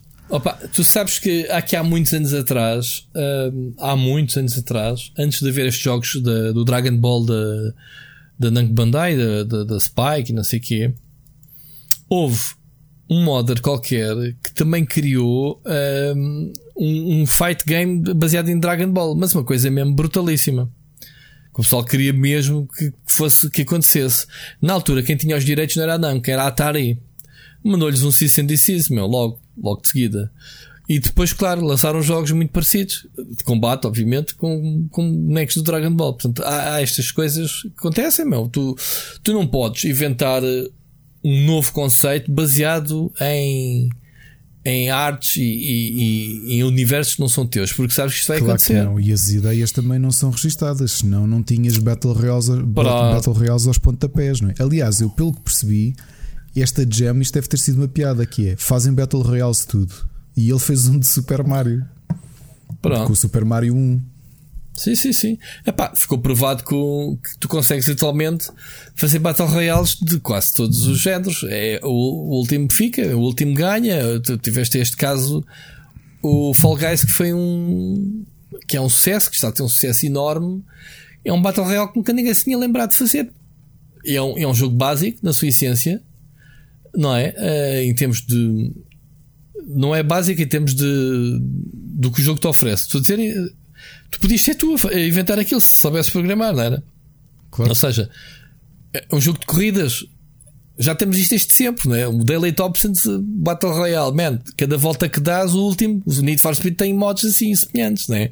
Ou seja, tu consegues fazer Battle Royales tudo, na, na, na teoria. Uh, obviamente, Super Mario nem estou a perceber. Olhando para isto, eu acho que eu não queria jogar isto. Isto deve ser uma salganhada, man, completamente. Por cima, Mario, quer dizer.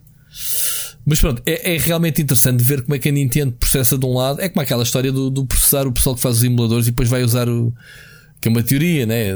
Vai, vai contratar o pessoal que fez esses emuladores para fazer os emuladores oficiais.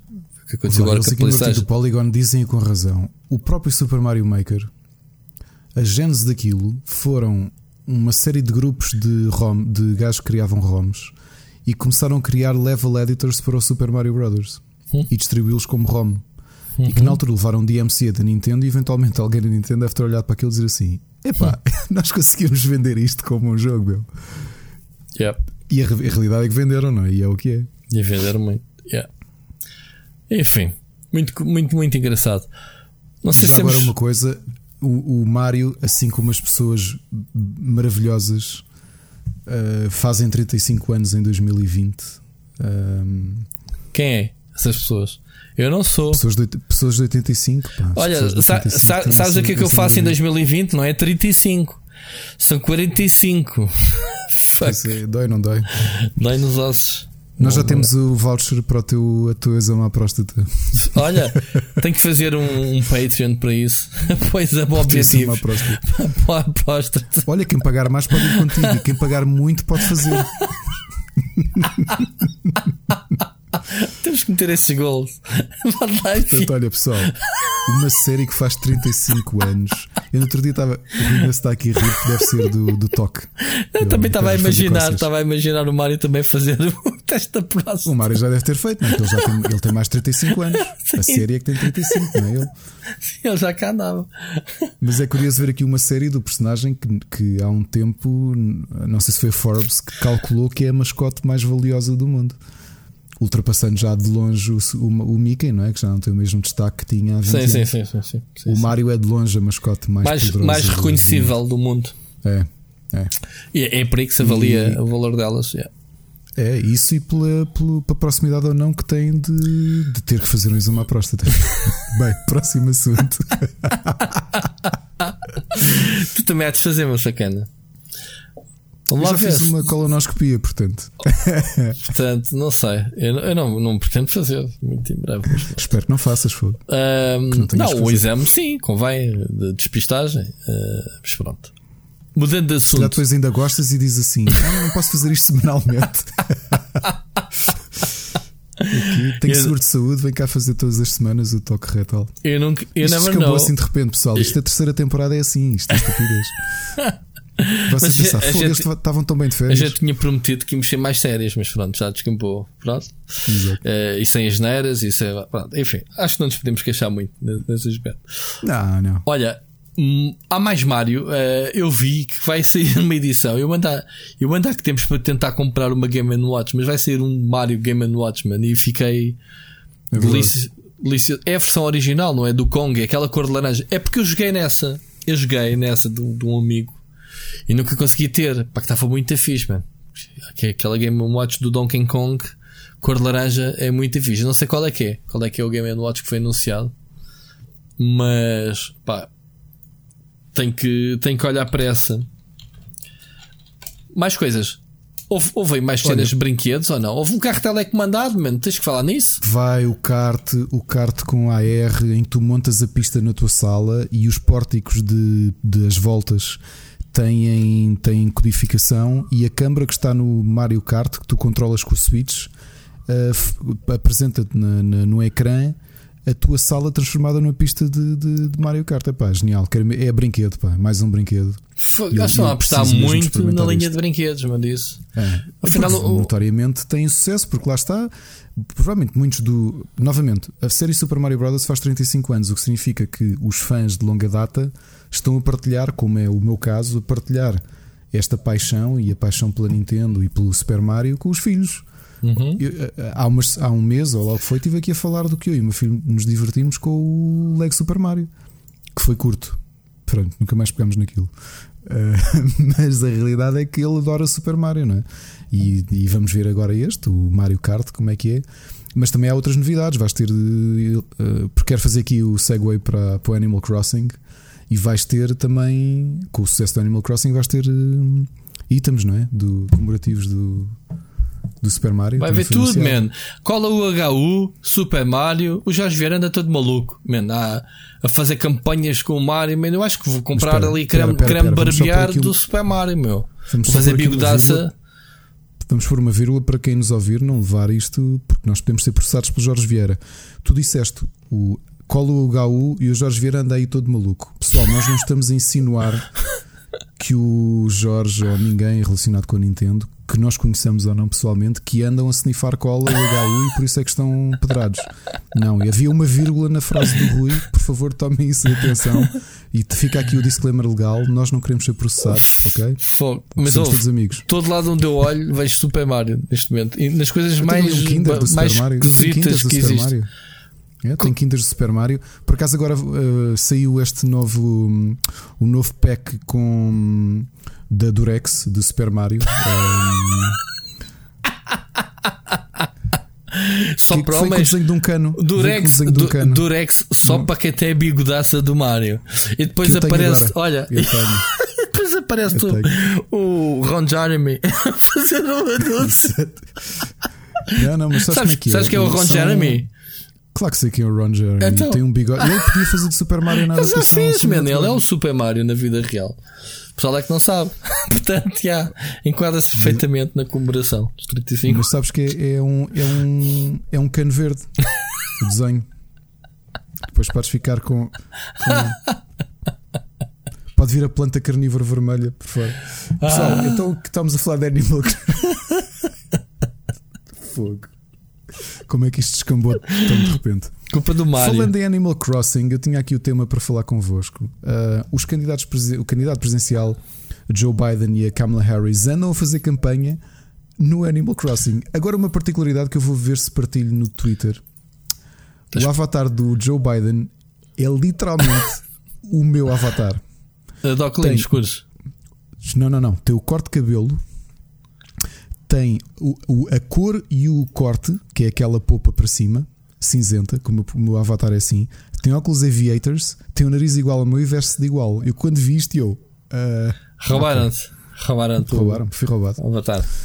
Mas não me importa. Mas falta-lhe o fato, o fato de não aviador que tu tens, ele não tem. Não, eu ando com, eu ando com já há um tempo, desde, já, não, já não nos vemos há um tempo no Animal Crossing, mas já há uns meses que uso. Mas e continuas a jogar Animal Ah, Crossing? Sim, tenho jogado menos, agora só jogo para aí 4 vezes por semana. Phoenix. Ok? Mas ainda jogo, ainda jogo. Mas jogo, estou a jogar menos já. Porque começou setembro e havia poucos peixes e poucos, poucos insetos novos, então despachei isso para aí numa hora e depois tenho, tenho estado com um bocadinho mais calma a jogar. Tenho jogado outras coisas. Uhum. Então, e a campanha? Que, que, que, ele, ele joga genuinamente o jogo ou alguém que lhe montou aquilo por lá e alguém Eu acho que não, eu acho que foi a equipa que montou e tu podes ir à loja, de, podes ir eh, um, decorar com os cartazes deles, eh, que são cartazes iguais aos cartazes da vida real, não é? Fazer campanha por eles.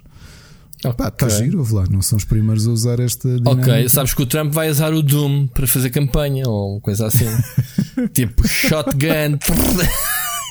Bora lá, bora lá, bora lá, até os comemos. Bom, Exato. enfim, muito engraçado. É, um- é uma. Depois tens de partilhar. Temos aqui um Temos que, da- temos que meter estas eh, coisas paralelas no, no, no podcast. No podcast, Nós tínhamos- no Twitter. aqui- Que é para... que a Alexandra Ocasio Cortez já tinha, essa sim, esteve a fazer campanha, mas em chat, o que digo já, eu, eu valorizo ainda mais porque alguém que se deu ao trabalho de ir falar com pessoas, conhecendo nós como é que funcionam os serviços online da Nintendo para dentro do Animal Crossing, Jesus. eu gabo-lhe a paciência. Para a ciência do caralho. Não houve, não houve aqui há uns anos atrás que alguém fez também com o Sims, algo parecido, campanha ou qualquer coisa assim. Acho que sim, ainda há pouco tempo tinham feito. Eu tinha-me cruzado, foi no, foi no The Atlantic, que alguém falava de outros políticos no passado que também tentaram ir para. para Pelos jogos, para fazer campanha. pelos jogos para, para fazer campanha, sim. Claro que o mundo era muito diferente, mas, mas acho que sim, acho que Sims também tentaram. Muito bem. Olha, vamos ouvir a terceira mensagem de hoje. E isto eh, epá, é muito fixe, malta. Muito obrigado. Antes de passarmos à mensagem, temos um botão que eu vou fazer. Prometo que vou deixar no Twitter. É, agora temos um Twitter, vamos meter tudo e mais Foi. alguma coisa. Pois não metemos nada. Exato. Ricardo, tens que me ajudar nessas coisas. Ahm, vamos meter em a a pin. Vamos meter em pin como mandar uma mensagem para o pessoal não ter preguiça. É se chegar à, à, à conta do Twitter do, do Split Screen, do Split Screen, não, do, do Rubber, do, Rubber Chicken, não, do Split Chicken. Split Chicken, oh my god, que branca. Um, e através do PC só precisam ter o microfone, mandar uma mensagem. Se tiverem a app do Anchor no telemóvel, podem mandar diretamente. Uh, se quiserem outras vias alternativas, perguntem lá. Mas acho que o Anchor é a melhor forma de, de enviarem, porque é direto. Vem aqui para a nossa box do, do podcast, uh, que foi aquilo que o TFM Santos, uh, que é a estreia. Temos um ouvinte. Uh, será que é ouvinte novo?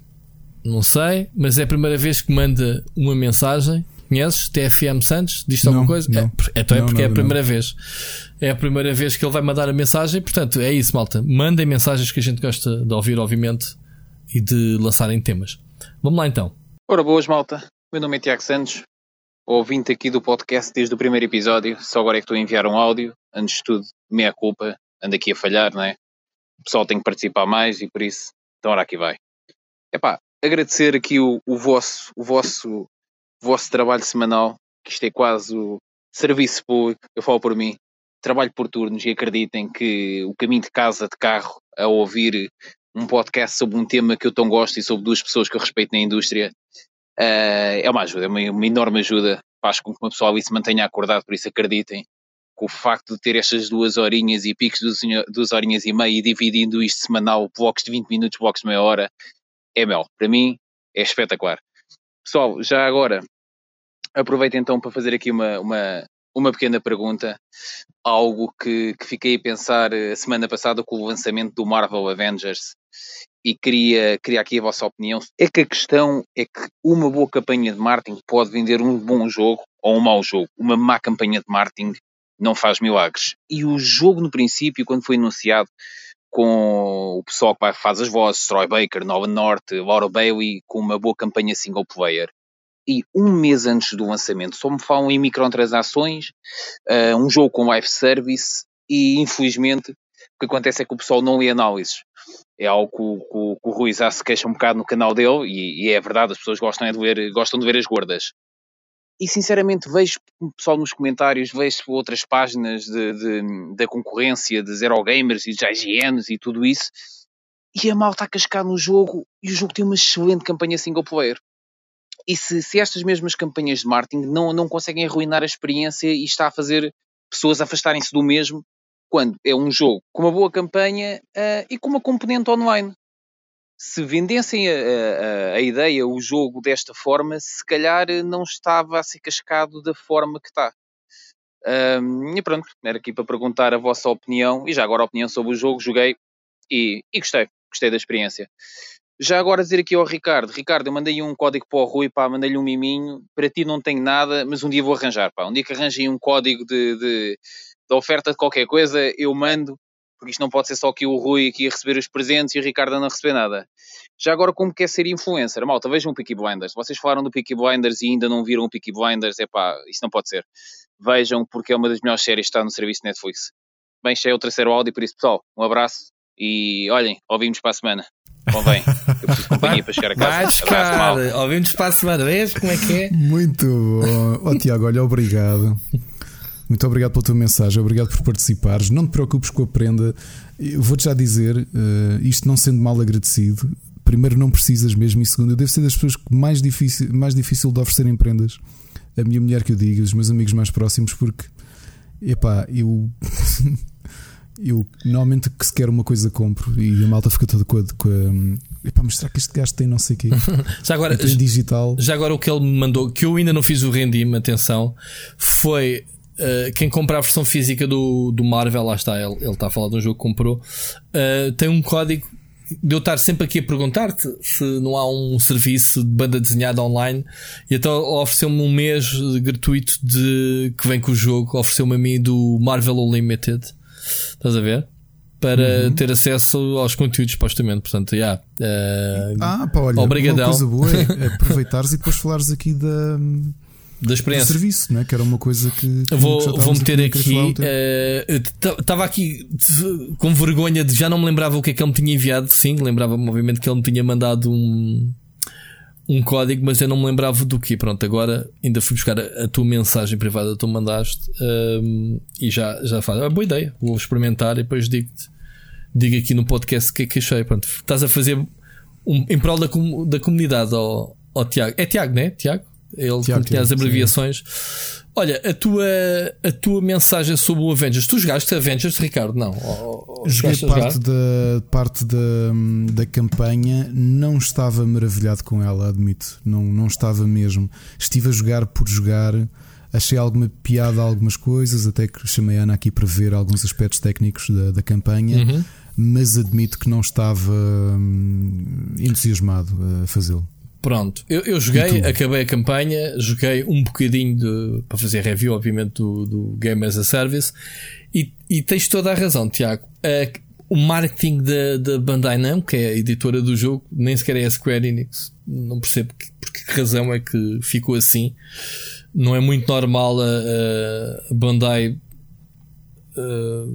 lançar jogos da Square. Não sei se há aqui alguns, por ser Vingadores, Marvel, se há aqui algo por trás.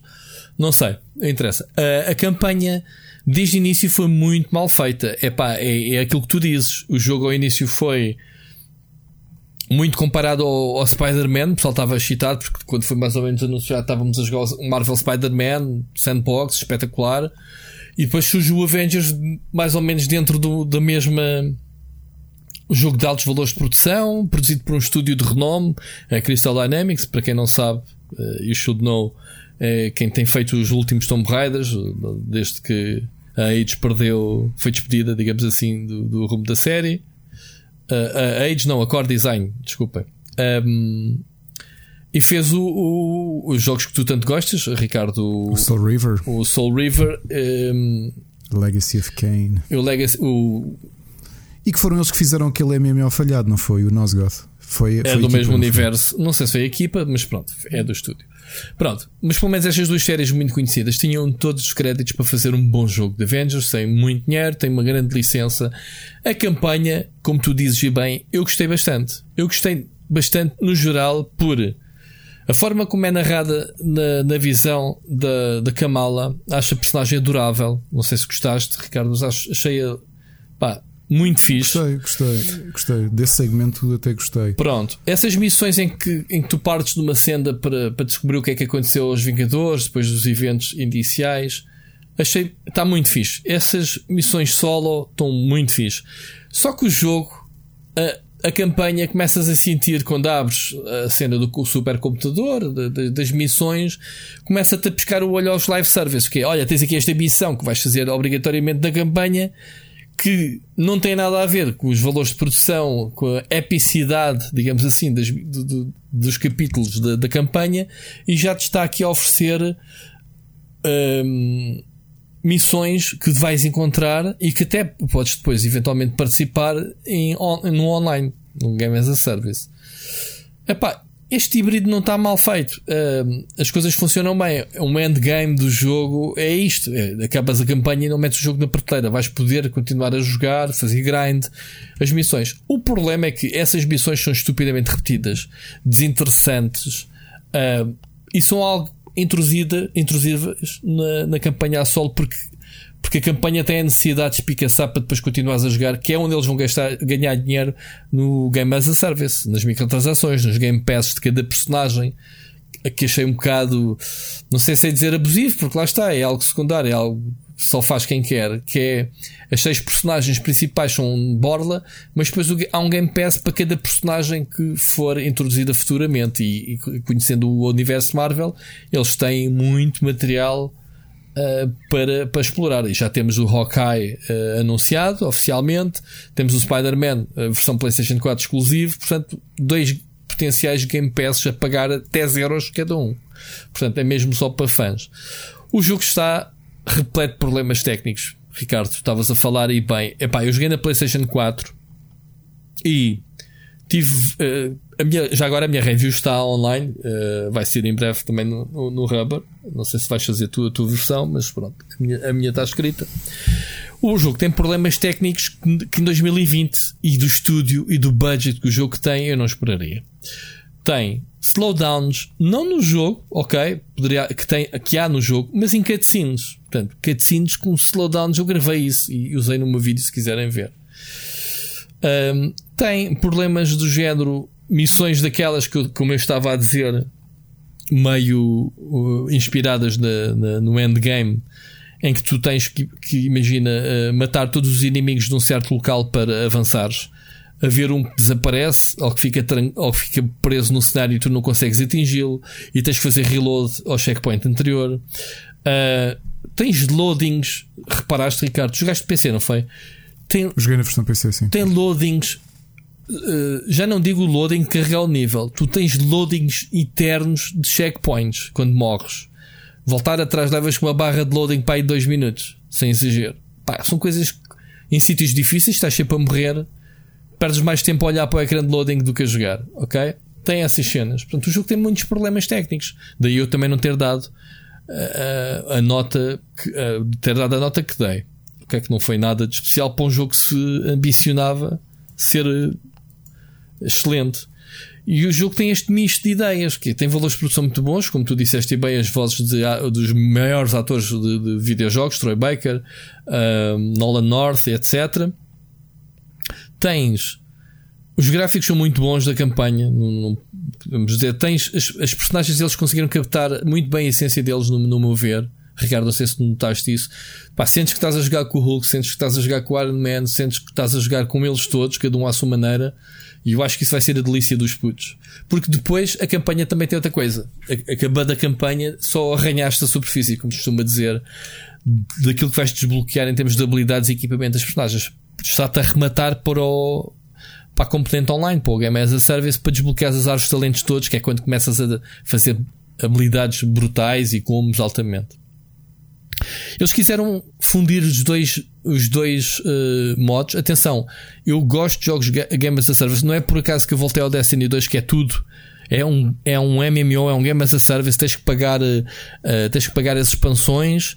Oferecem-te o jogo base, mas tens que pagar as expansões, que vai ser agora uma em novembro. Uh, tens que pagar as Season Passes. Vá lá que não é, não é 10 euros por boneco, mas sim uma por cada 6 meses. Penso eu. E eu adoro, eu estou a jogar o Destiny 2 como nunca joguei um jogo uh, nos últimos anos. Ainda aqui falei ao bocado da raid que fizemos. Portanto, é um jogo. E, e, e, o Avengers vai buscar tanto do, do Destiny 2, a parte, a parte multijogador, que até irrita a forma como gera, como, como trabalhas o equipamento, as peças, os menus, enfim, e uma série de mecânicas, as fações. Pá, o jogo torna-se uma ganhada muito grande. Portanto, é essa a minha opinião. Portanto, já não vamos falar aqui no jogo, obviamente, das sugestões, que foi um dos jogos que eu tive a jogar nestes últimos dias, mas essa é a minha opinião. Tem muito potencial, falhou muito tecnicamente, é um jogo pá, de que diverge ideias. Excelente campanha, sim senhora, com os seus problemas, mas depois, como Game as a Service, não é tão bom quanto isso, porque as missões são uma seca, são básicas. falta-lhes o conteúdo. É, é o típico vanilla. Eu, eu acredito que o Destiny 2 que eu joguei também na altura não tinha conteúdo. Acabavas a campanha, tinha-se mais umas coisas para fazer e, e, e, só que sendo um jogo diferente, eles prometiam conteúdo X em X tempo. Pronto, e sei que o jogo nestes últimos anos cresceu muito e o jogo está enorme. Pá, vai acontecer a mesma coisa com o Avengers. Acredito que seja uma seja um jogo para daqui a um, alguns anos continuar a ser alimentado. Pá, depende, obviamente, da base de dados que eles conseguirem angariar desta forma. Para já, marketing péssimo não sei se daqui a um mês ainda vamos estar a falar do Avengers. Não sei quantas pessoas vão estar a jogar o Avengers daqui a um mês, dois, três meses e vamos ver o futuro. Não sério, é essa a minha opinião. Ricardo, não sei se queres. Não, quero aproveitar a temática Marvel, continuando a temática Marvel, hum. para te dizer que eh, depois de muitos anos, e já aqui falei que há muitos anos que não lia uma, um story arc interessante da Marvel o que está a terminar este mês, que é o Empire com Y. Hum, já viste uma coisa?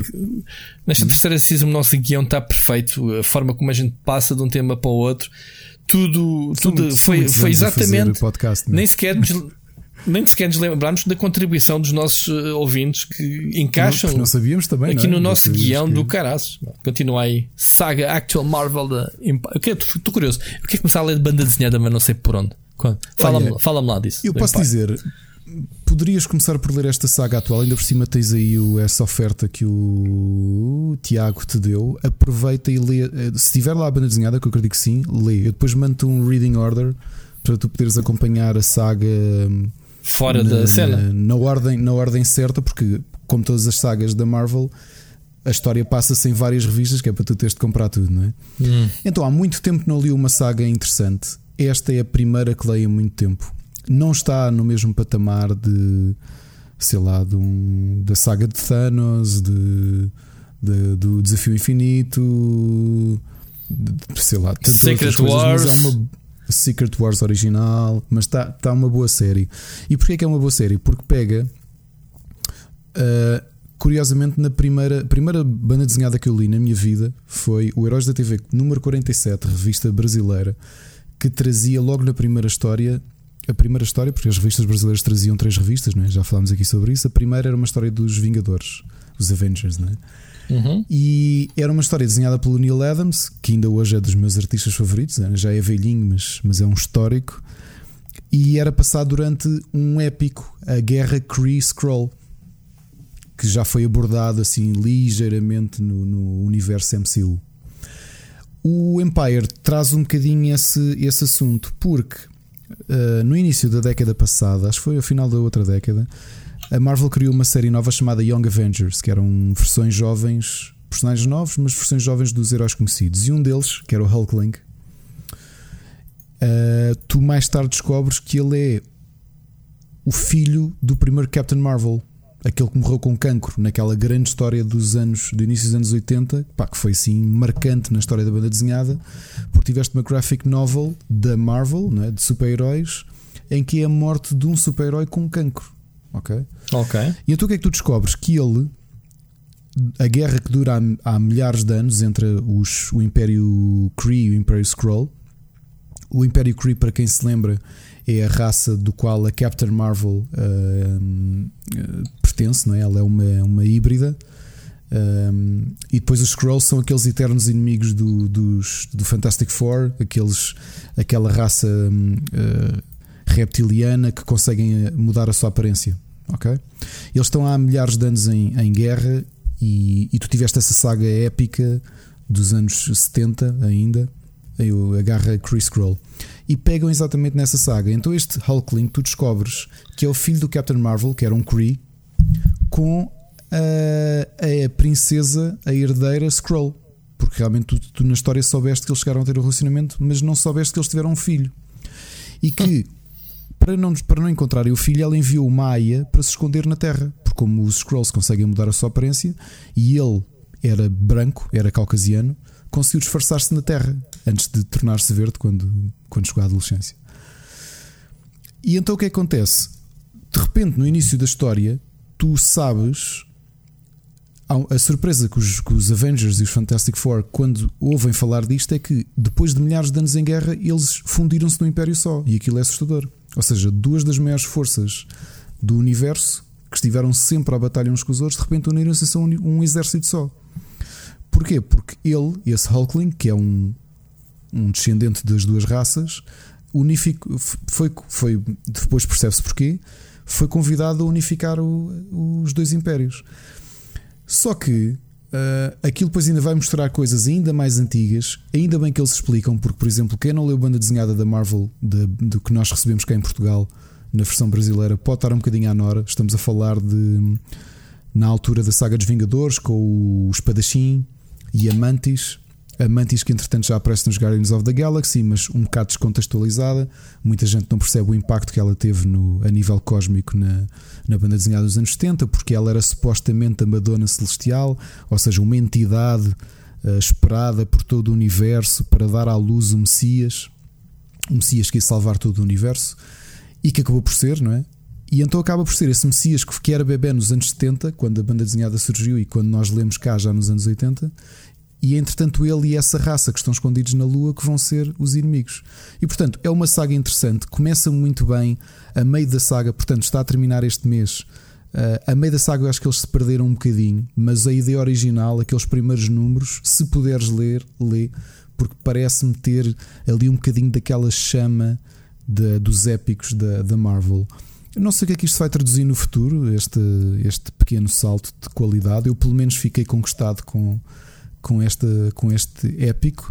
E, portanto, se puderem ter acesso, seja através dos serviços online de, de, de streaming, digamos assim, de banda desenhada, ou mesmo comprando as revistas, tentem acompanhar Empire. No total devem ser para aí 40 e qualquer coisa revistas para acompanhar a história toda, mas lê-se bem em duas ou três noites. E olha, desta sugestão para a semana, se já tiveres feito redeem ao código, diz-me que já começaste a ler. Acabei de fazer enquanto estavas aí a falar. Portanto, Tiago, Pronto. deu certo, já tenho a conta da Marvel uh, Unlimited, mas eu não, isto, isto, isto, não vai dar para ver nada, mano. Comics. Isto é uma grande confusão, mano. Isto é o, é o site mais confuso que eu alguma vez vi.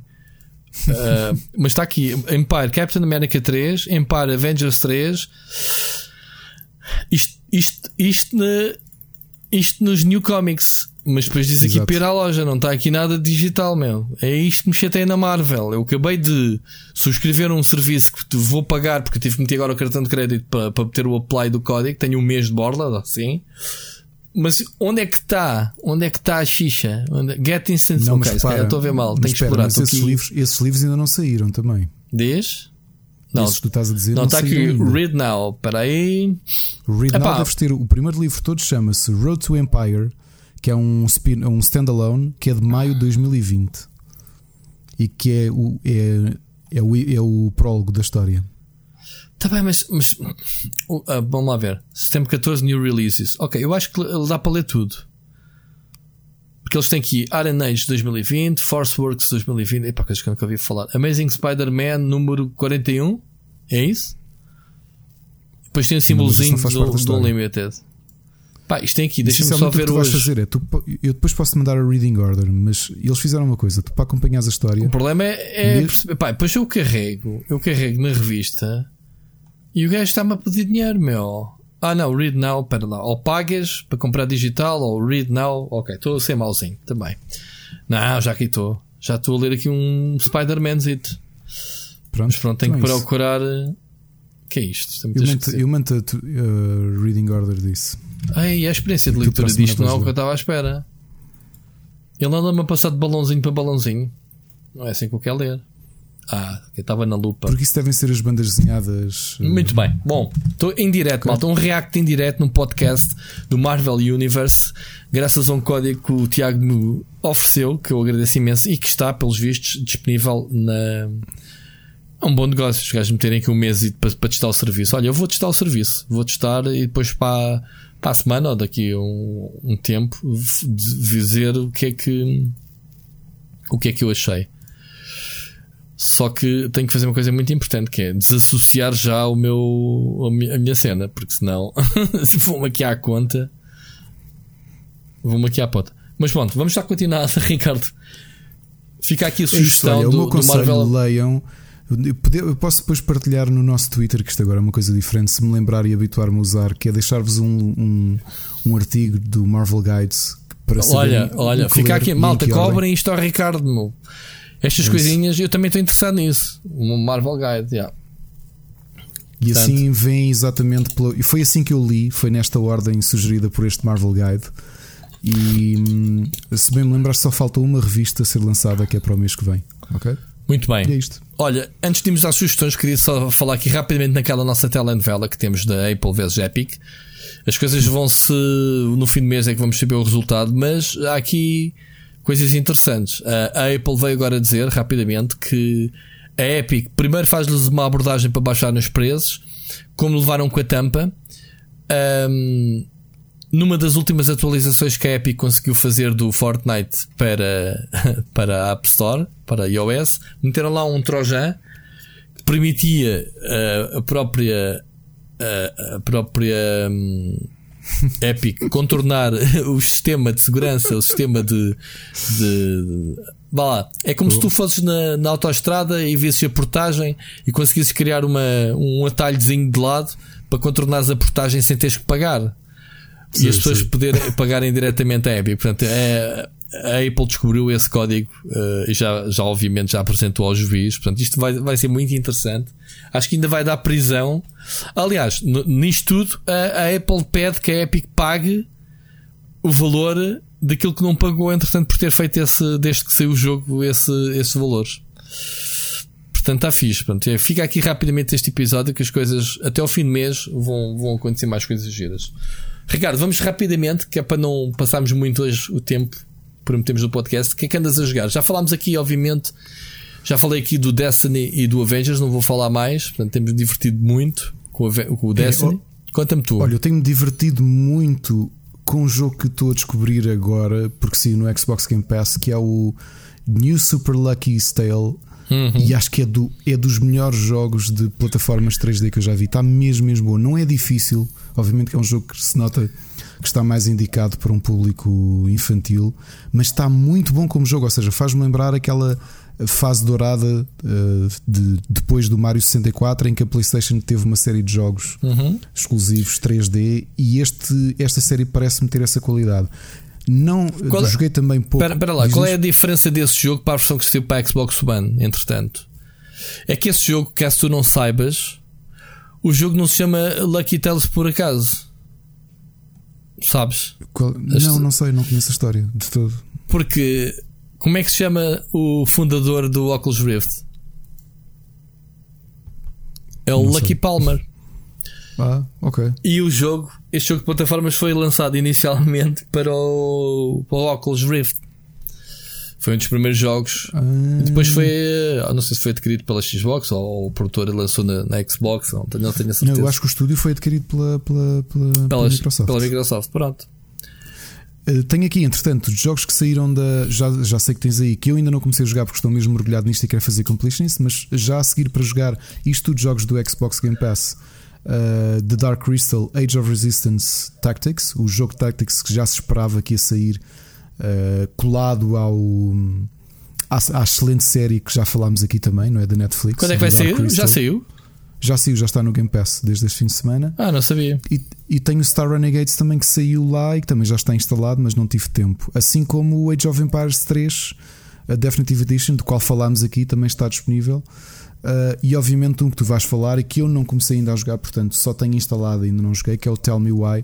Mas uh, Pá, eu É tell, me, To- tell Me High eh, houve uns problemas porque olha, o Crusader Kings também já cá está.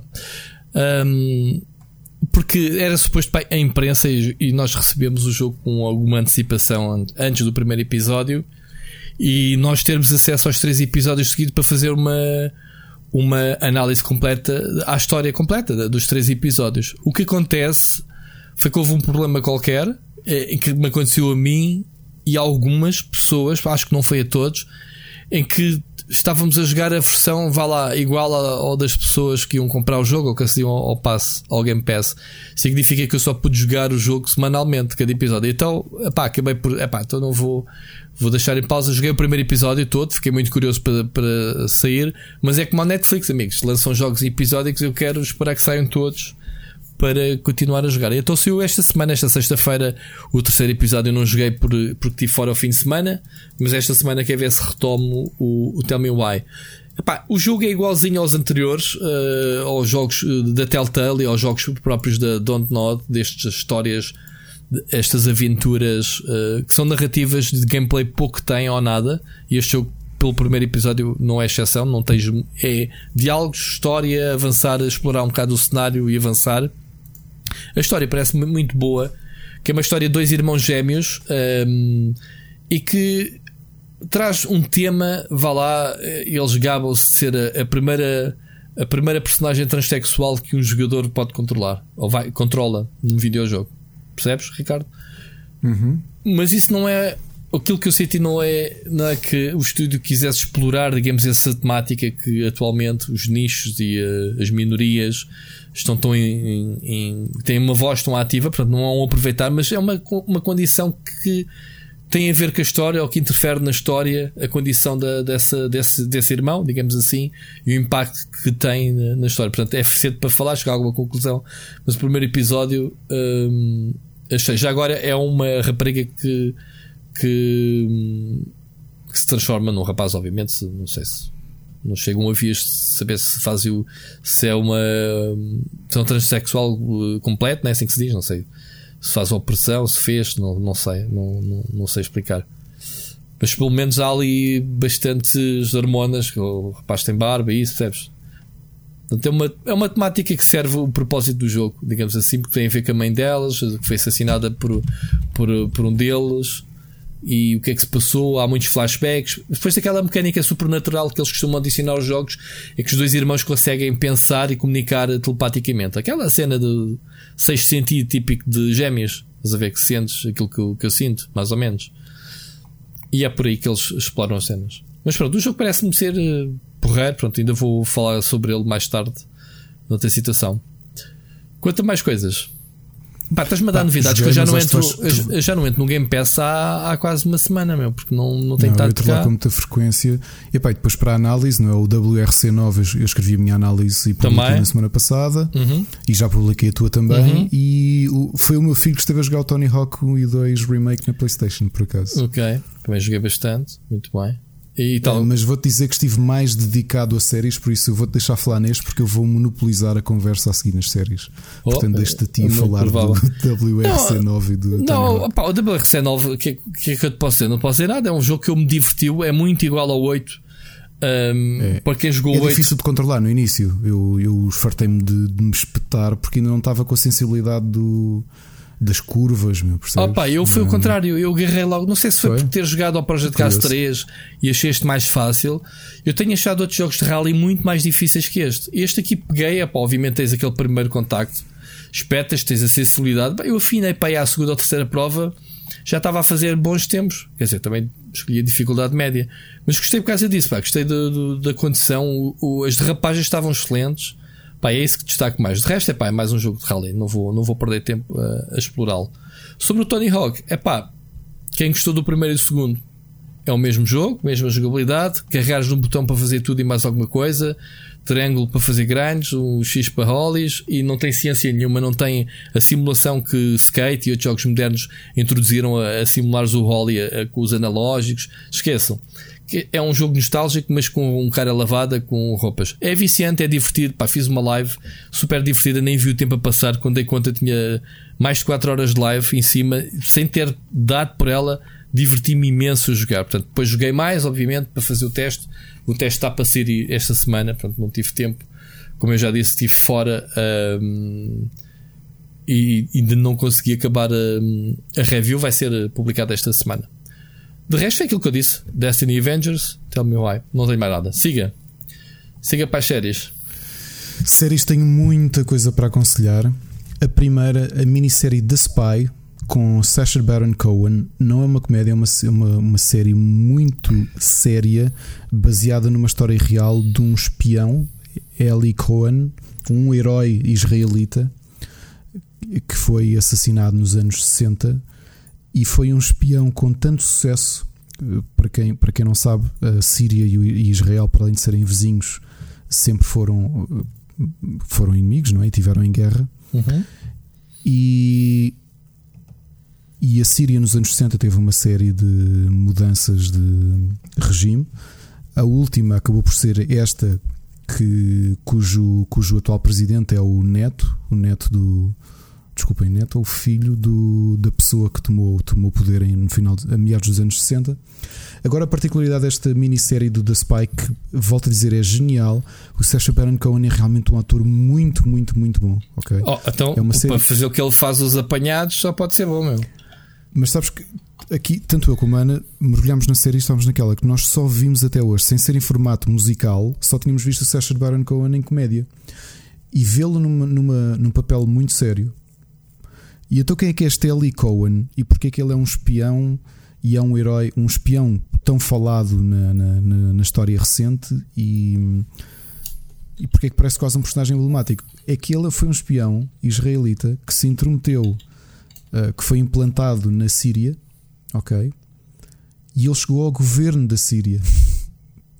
Pois. Ele chegou ao governo, ok? E o que acontece é que quando ele é descoberto, a vergonha para o presidente da Síria foi tão grande que ele executou, obviamente, e nunca devolveram o corpo. Porque a vergonha para a Síria foi gigantesca. É que todos os países à volta e o mundo todo, tá, imagina o que é: tu, teres o, tu tens um inimigo epá, e tu conseguiste que um espião do teu inimigo se intrometesse ao ponto de tu meteres no governo. Já viste o que é que foi? Sim, mas, é uma eh, história real. Isso também, Normalmente isso também é a história do novo Call of Duty eh, ronda em torno do, daquele espião da Guerra Fria, como é que se chamava? O... Epá, agora não me lembro, que supostamente também eh, subiu, era um espião russo que subiu pelo, pelo governo americano. E ainda hoje não sabe quem é. Não soubeste- não soubeste é- essa? Não É. sabia dessa história, mas agora imagina o que é tu. eh, epá, a história é excelente. Vejam The Spy, a série tem. Mas é uma, uma série um de ficção baseada em factos verídicos ou é, ou é o quê? É baseada em Ah, fatos verídicos, completamente baseada em fatos verídicos. É uma, é uma, é uma série, é uma minissérie Biográfica. biográfica. Sim. Só que está muito bem escrita e muito bem filmada. E depois marca também muito a parte difícil de vida dele. É porque ele, ele juntou-se à Mossad muito tarde Chama-se. Ele tinha Borgen? Estás a dizer? The Spy, The Spy. Ah, o The Spy. Está no, no Netflix? Está Netflix, ok? Ele junta-se ao Mossad muito tarde na vida dele, ou seja, ele já tinha mulher e quando ele, quando ele é. E ninguém da família dele sabe que ele é um espião. Uhum. O que ele diz é que é um diplomata, que tem, ele ganhou e conseguiu um emprego no governo israelita e que tem que negociar uh, máquinas agrícolas e, portanto, tem que passar muito tempo fora do país. E, pá, e então é, é, preciso ver, é preciso ver aquilo que ele conseguiu e a forma como escalou na sociedade síria é brutal. Ok, é, é um aconselho mesmo mesmo a verem. Aqui também com séries uh, biográficas. A segunda temporada da série American Crime Story, a primeira relembro Uhum. a temática era o O.J. Simpson. Uhum. A segunda é o assassinato de Gianni Versace, que tem como protagonistas assim, atores ou pessoas conhecidas a Penélope Cruz, que faz. Desculpem, a Salma Hayek, Salma Hayek, Salma Hayek faz de Donatella Versace.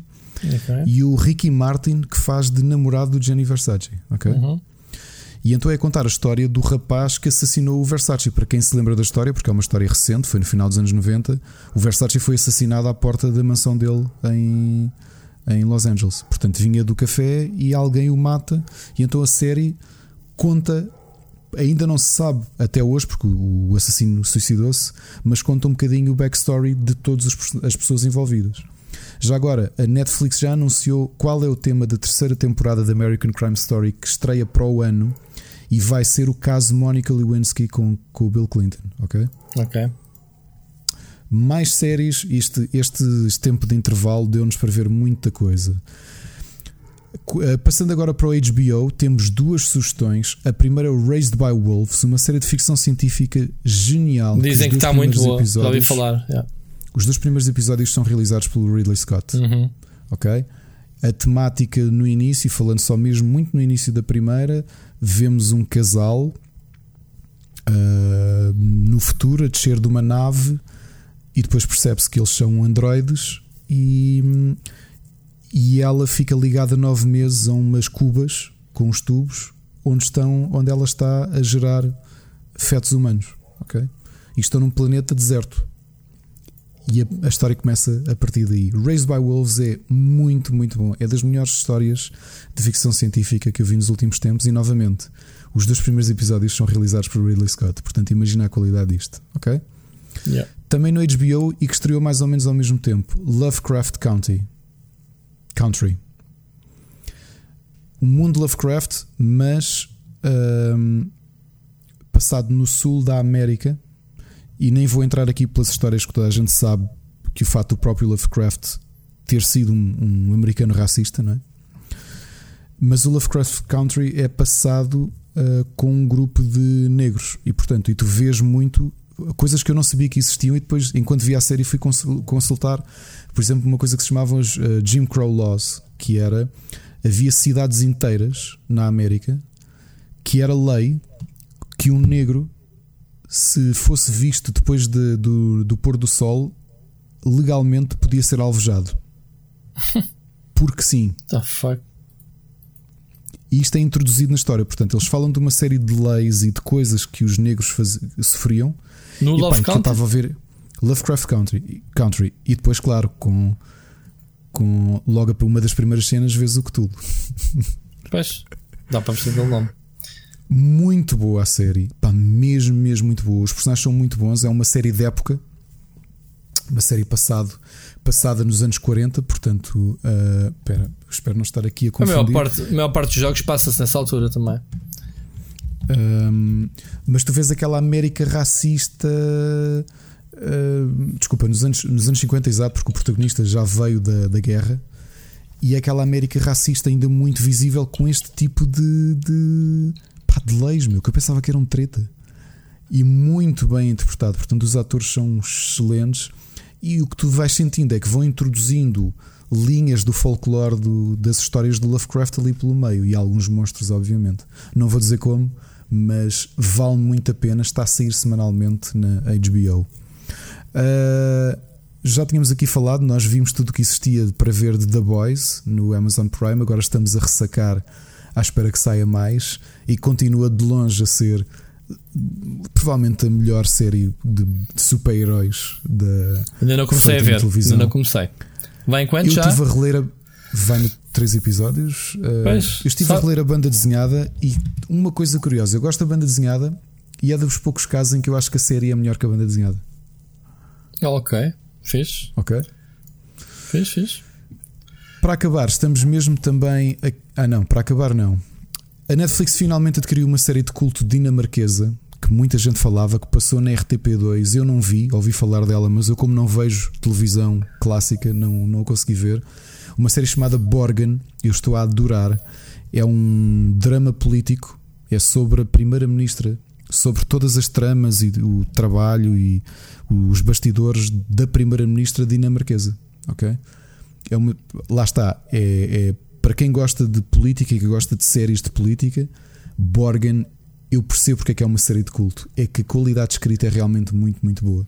E pronto, uma série dinamarquesa, obviamente não dá para estar a fazer outra coisa e a ouvir, é preciso estar a ler as legendas. Uhum, Mas se me permitem a sugestão, quem gosta de política, veja, são três temporadas, já estão todas no Netflix e aproveitem.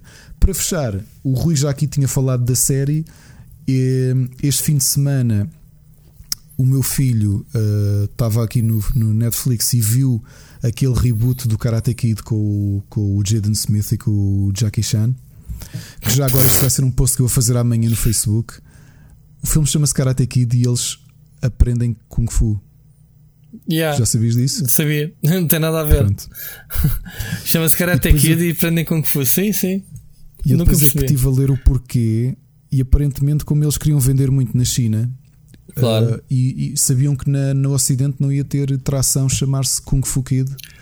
Claro, mas eu, tem- não- eu tenho quase um- certeza que o filme se chamou Kung Fu O cara, Kid. o cara é que aqui do original, tu tens o Mr. Miyagi que é japonês, participou na Segunda Guerra Mundial, e depois tens o. Tu tens no reboot o Jackie Chan que é chinês, pá, Exato. logo aí, Exato, exato. Pronto. Exato. tem nada a ver, mas está bem. Eh, o que é que isto então? deu? Pá, começámos a ver o Cobra Kai e eu vou te dizer uma coisa.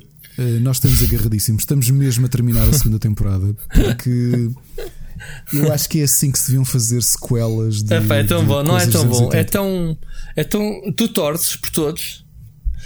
Exato. Epá, é, não há maus e bons, é tipo. É uma moeda. Eu acho, acho a série bem linear ah, do género. É, ou seja, sim, é, é- por exemplo, é- aquela parte dos adolescentes Tens, aqui. tens é de um lado, muito- tens do outro. Tens de um lado, tens do outro. Tens a ah, os dois lados da moeda. Tens sempre as tuas versões. É, é. Houve Mas- até agora o Chris, o Chris, que era o, vilão, não é? O Johnny Sim, Lawrence era o vilão, mas o grande vilão era o, o Chris. O- o até Chris- isso tu nesta série Yeah. vês o backstory e pensas. Tens pá, um backstory fixe, meu. Yeah, é mesmo isso. Exploraram bem. Agora, a terceira season já está ah, revelada que vai haver. Claro, a Netflix não ia comprar. E não te vou contar. Porque tem um cliffhanger no fim. Ahm, Vais em que episódio? Vais nos últimos. Vou vai aparecer sexto, mais uma, pelo menos mais personagens de, de que. Eu ouvi dizer que a Elizabeth Shue ia aparecer, o Machado disse isso Quem? hoje. Quem? A Elizabeth Shue. Ah, pronto, então já deu spoiler. Pronto, está bem. É isso. É isso. A Hilary Swank vai aparecer. A Ana estava-me a a perguntar isso. Quem? Quem? A Hilary Swank era, era a protagonista do 4. Não, isso não tem nada a ver. Não tem nada a ver com este Karate Kid. Isso é. Não, isso não, desculpa, desculpa. É do Karate dentro Kid do mesmo 3. universo. É É, do- do 4. Do 4, sim, do 4. Do 4, Mas mas, é já não é com o Daniel San. Não, mas é com o Mr. Miyagi que ele muda-se para Baltimore e é ele que. Baltimore, acho eu, e é ele que a treina. Oh, só se eles pudessem fazer um crossover, mas aquele era um, era um Karate Kid já é meio mesmo. O repescado. universo é mesmo. Sim, sim. Mas é isso que tu dizes, é engraçado porque tu, para quem viu How I Met Your Mother, para quem viu toda, não sei se se lembram que o Barney passou a série toda a dizer que o vilão do Karate Kid era o Daniel. Pá, tu, Sabias se, disso? se tu te colocares no. No ponto de vista do. do... Mas repara, eu, eu, eu depois estive a fazer uma análise. No Met Your Mother, eles foram buscar o, o Billy Zabka para aparecer como Billy Zabka, porque ele era o herói Exato. do Barney. Ok. Que ele, não, não, o Johnny Lawrence é que era o Que herói do Karate Kid. Yeah. E Yeah. é engraçado. Pois outra coisa que vim a descobrir: sabes de quem é a propriedade da marca Karate Kid? Eu acho que é deles. Eles têm, eles são, são co-produtores. Os dois. Não, sabes quem é? E mais Não. o. E mais quem é que eu, vi mais? Will O Smith. Will Smith. Não. Will Smith é o co-proprietário da marca. Pronto, yeah. sim, eu tinha. Isso está nos créditos. Yeah. E, hum, eu comecei a pensar, pode, pode será que eles levaram Smith? isto a sério a piada do. Ou seja, imagina que a gênese da série do Cobra Kai é uh, aquele tema que se falava tanto no How I Met Your Mother. Da cena do não, não, o herói da série é o Johnny Lawrence. O Daniel San é que, é que lhe fez mal. E é engraçado como tu vês a perspectiva dos dois no Cobra Kai, não é? Que é o Johnny Lawrence, depois eu tinha uma namorada, depois o, o Daniel apareceu e bateu-me. E tu, yeah, roubou uma namorada. E eu estava na casa de banho e ele molha-me. E depois eu bati-lhe, aparece o mestre dele que era adulto e bateu-me. E tu? Yeah, e o Johnny Lawrence na, nesta, na, na série epá, é uma personagem muito rica. Pá, é um é, gajo com é, problemas é, sociais profundos, mas é um gajo que tenta sempre dar a volta. O, o que é certo é que pá, dá, pá, corre tudo mal ao gajo. Corre é, mal e não corre. O gajo ganha, ganha, né? Na primeira season. Aqui a questão é, é essa: é o, a transformação das personagens. Não é, não é, um demasiado cheesy, até vezes. tem ali os seus, os seus dramas tem. e as cenas. Era o que eu estava a dizer, Ana. Estávamos a comentar isto. A série do ponto de vista de qualidade, é melhor do que o Karate Kid do filme. O filme era básico. É? Exatamente, é isso que eu estou a dizer. Por isso é que as séries tu tens a oportunidade para explorar melhor as personagens. Obviamente, eles estão velhos, eles já não podem lutar um contra o outro. Quer dizer, depois tens que adaptar tudo em torno daquilo que tu te lembras. Assim, mas olha okay? que eles mexem-se bem, meu. Tu sabes quantos anos é que tem o Ralph Macchio? Já tem 50 e tais. 59, meu. Pois. E olha que ele está porreirinho até. Sim, sim. É, tem o outro. Vi, e o, o, o mestre do, do, do Johnny Lawrence. Sim, também eu via mexer-se. Eu não sei quantos anos é que tem esse gajo, mas deve ter 70 e tal pelo menos. Que estava ali. Estes dois já estão rijo, meu. Muito rijo. Já está. o isquinho. pois está, está. Está lá, vai.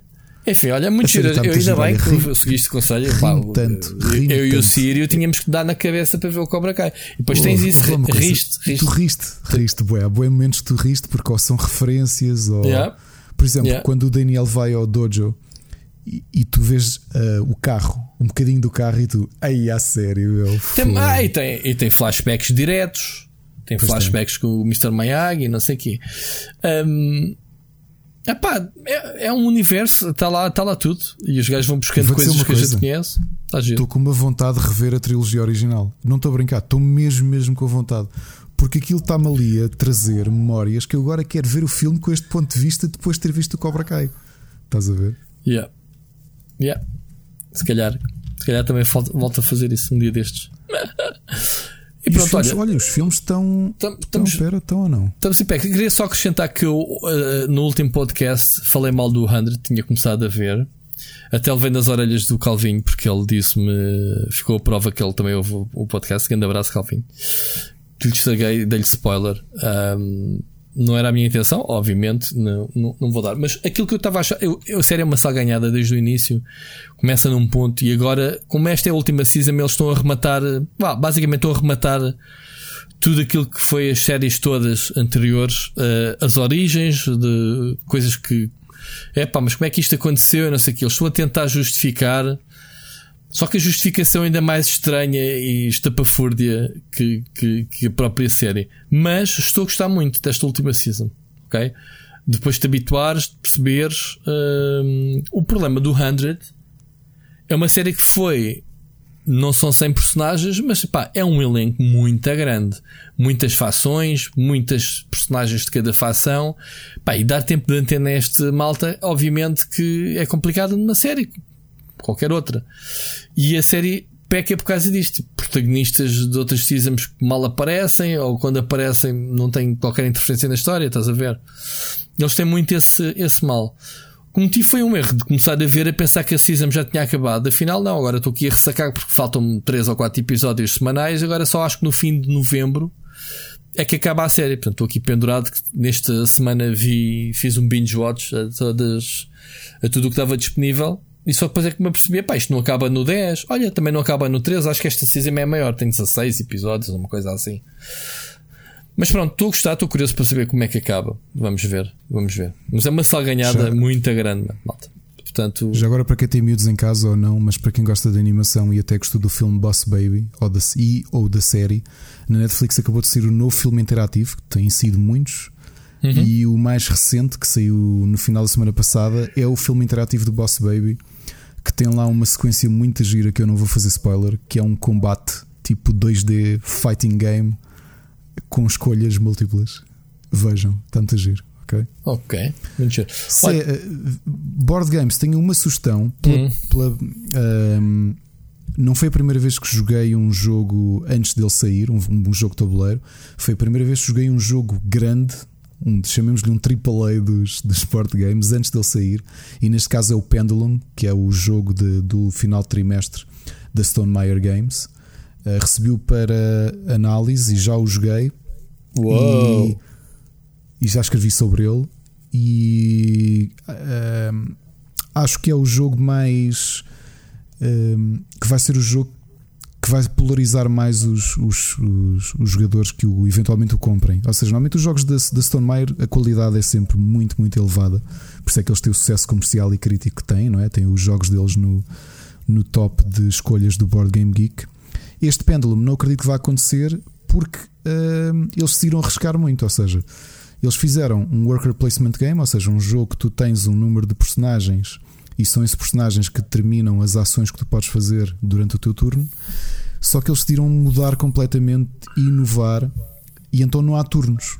Tudo é controlado por ampulhetas que estão em várias zonas do, do tabuleiro. Ou seja, tu só podes agir quando a ampulheta está a correr. E se tu se queres voltar a agir, tens que voltar a tu ou outro jogador. Portanto, tu vais andar ali numa sala ganhada no, no tabuleiro, toda a gente vais ter que estar a pensar constantemente em tudo aquilo que queres fazer e ter atenção, porque as ampulhetas têm tempos diferentes e, hum, e explicar aqui é estranho. Então, explicar num vídeo, explicar um jogo de tabuleiro em, em texto é estranho, explicar um jogo de tabuleiro em podcast é ainda mais estranho, especialmente quando são ideias novas, como é o caso deste. Dá para jogar sem ser em tempo real. Eles criaram ali um sistema que eles aconselham o teu, o teu primeiro turno, chamemos-lhe assim, a jogar sem tempo. Ou seja, tens umas formas para medir como é que o tempo avança antes de pôres aquilo em, em tempo real. Uh, mas eu acho que o jogo merece ser jogado em tempo real. Para mim tem um problema. É que uh, os jogos de tabuleiro, independentemente de serem muito complexos ou não, o fato de terem turnos ajuda uma coisa, que eu olho para eles como uma forma de relaxar. Percebes? Uhum, uhum. Tu jogaste Pendulum, quer dizer que estás uma hora de jogo a jogar contra alguém, eu, por exemplo, estive a jogar contra a Ana e estás sempre em stress, estás a perceber? Porque imagina, tens o, tens o tabuleiro que tem quatro áreas, três delas são controladas por ampulhetas. E tu tens de estar sempre a pensar em tudo ao mesmo tempo. Olhar, ok, agi isto, eu pus aquele, aquele peão ali, porque quando acabar a ampulheta verde, eu quero que ele se mova. Estás a perceber? Yeah. Então é tensão completa. Ou seja, eu gostei, só que para mim quebra-me. Tu podes ter um jogo tenso por turnos, só que o facto de ser por turnos dá-te aquele descanso de take your time, estás a ver? Tipo, imagina, tu estás a jogar e eu estou no meu turno a pensar, ok, tu estás a fazer isso, eu segui vou fazer isto. No jogo em tempo real, isso não existe. É tareia. Hum. E eu gostei muito e, e realmente há muita gente a polarizar. Há pessoas que gostaram da inovação, outras pessoas não gostaram da inovação. Mas acima de tudo, aquilo que eu tenho a dizer é num mercado também que está obviamente um bocadinho saturado, é curioso ver como é que mesmo as empresas grandes tentam pegar em géneros perfeitamente sólidos e tentam inventar qualquer coisa e arriscar. E neste caso arriscaram muito. Não sei se isso vai traduzir diretamente em vendas, mas se calhar deu aqui margem de manobra para, para jogos no futuro. Vamos ver. Muito bem. ok? Muito bem. Novidades de música, tenho quatro. Uma é o novo álbum de Marilyn Manson, We Are Chaos. A sério. semana passada, sim. Uh, o clássico compositor Neil Morse uh, acabou de lançar também um novo álbum a solo, anteontem, chamado Sol a Grácia. Os Pain of Salvation, eu não me lembro se falei deles aqui antes de irmos de férias, mas lançaram um álbum novo, o, o álbum Panther. Eles que vieram cá no final do ano passado e continuam a ser uma das grandes expressões do metal progressivo. E falando de alguém que eu ia ver este ano, um histórico do black metal, o Isan, que era vocalista da banda Emperor, a banda que era a cabeça de cartaz do Vagos, que felizmente hum, já foi anunciada que vai estar no Vagos 2021. Confirmou que cancelou, cancelaram este ano o festival, mas para o ano vão ser as cabeças de cartaz. O vocalista, que eu já falei aqui, é também cunhado do Einar Solberg, vocalista dos Lepers. Acabou de lançar um EP na, na sexta-feira chamado Faros. Tem duas covers. Uh, Uma cover é ele a cantar a Roads dos Portishead. E agora desculpa uh, uh, o comentário pessoal. Eu gosto mais da minha versão porque eu canto a Roads dos Portishead do que do dele. Desculpem. Uau. Depois posso comprovar. Uh, já agora, cantei essa música no, no casamento. E há- e há vídeo? dur- Se Eu tenho a gravação disso. se não há vídeo, Mas não aconteceu. isso para o E tens Marco de e partilhar para o no Twitter do. do- Eu vou partilhar no Twitter. Mas foi de surpresa, decidi à última da hora cantar isso durante o cocktail do casamento do Marco Janeiro e da Maria João Andrade. Oh, meu. E eu não sabia que era a música favorita do Marco, foi assim uma surpresa. E o Marco, ai, man, é a minha música favorita, obrigado por lembrares. Eu, não, man, simplesmente foi aquilo que eu tinha aqui preparado para cantar. Portanto, destruiu um bocado os sonhos. Ahm, a outra cover, essa sim cantada pelo cunhado, que relembro para quem ouviu a segunda temporada, foi a minha prenda de anos, que foi uma aula de canto privado com o Einar Solberg, e é ele que fecha o EP com uma, um uma cover da música Manhattan Skyline, Skyline dos Aha. Ok? E Sun, um som completamente diferente, portanto, um histórico do black metal, da música pesada, não é?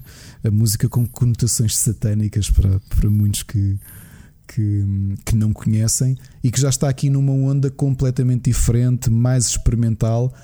E relembro que foi a pessoa de quem falámos há um mês, porque os rumores que a Taylor Swift tinha copiado a capa de um álbum era dele. E Ah. entretanto surpreende-nos agora do nada com um EP gravado durante a pandemia. Deixa-me adivinhar, com uma estas- capa igual à da Taylor Swift. Era lindo, mas não. Não. Mas era lindo. Que é- não dava porque ele assim estava a repetir a sua própria capa. Não faz mal, mas era um toma. Olha, são estas as sugestões, é bom estar de volta. Muito bom, pá, muito bom. Já tinha saudades desta, desta nossa conversa e espero que, pronto, que a malta tenha gostado do regresso. Agora temos esta parte mais interativa que é alguns dos temas, algumas das coisas que foram aqui faladas. Ricardo, não podemos esquecer a cena da Marvel, meter no Twitter, apoiar um bocadinho. Olha, falámos disto no, no podcast e pumba, ok? Que é para a gente. Os, os- os episódios são muito grandes e assim ficamos com um registro do, do que é que aconteceu. Alright? É, e já agora desejar a todos e às vossas famílias boa sorte neste arranque de Certo. aulas. Isto é um tempo, é um tempo, nós não sabemos como é que isto vai correr, só posso desejar boa sorte a todos nós e mantenham seguros na mesma, ouçam o Split Chicken e, Joguem e é muitos bom jogos. ouvir a malta é, é, e vejam muitas séries e leiam muitas bandas desenhadas, ouçam muita música e é muito bom ouvir a malta a telefonar, a, telefonar, que estupidez, a deixar-nos mensagens já com a nossa tagline e portanto só me resta dizer ouvimos para a semana. Ouvintes para a semana. Um abraço.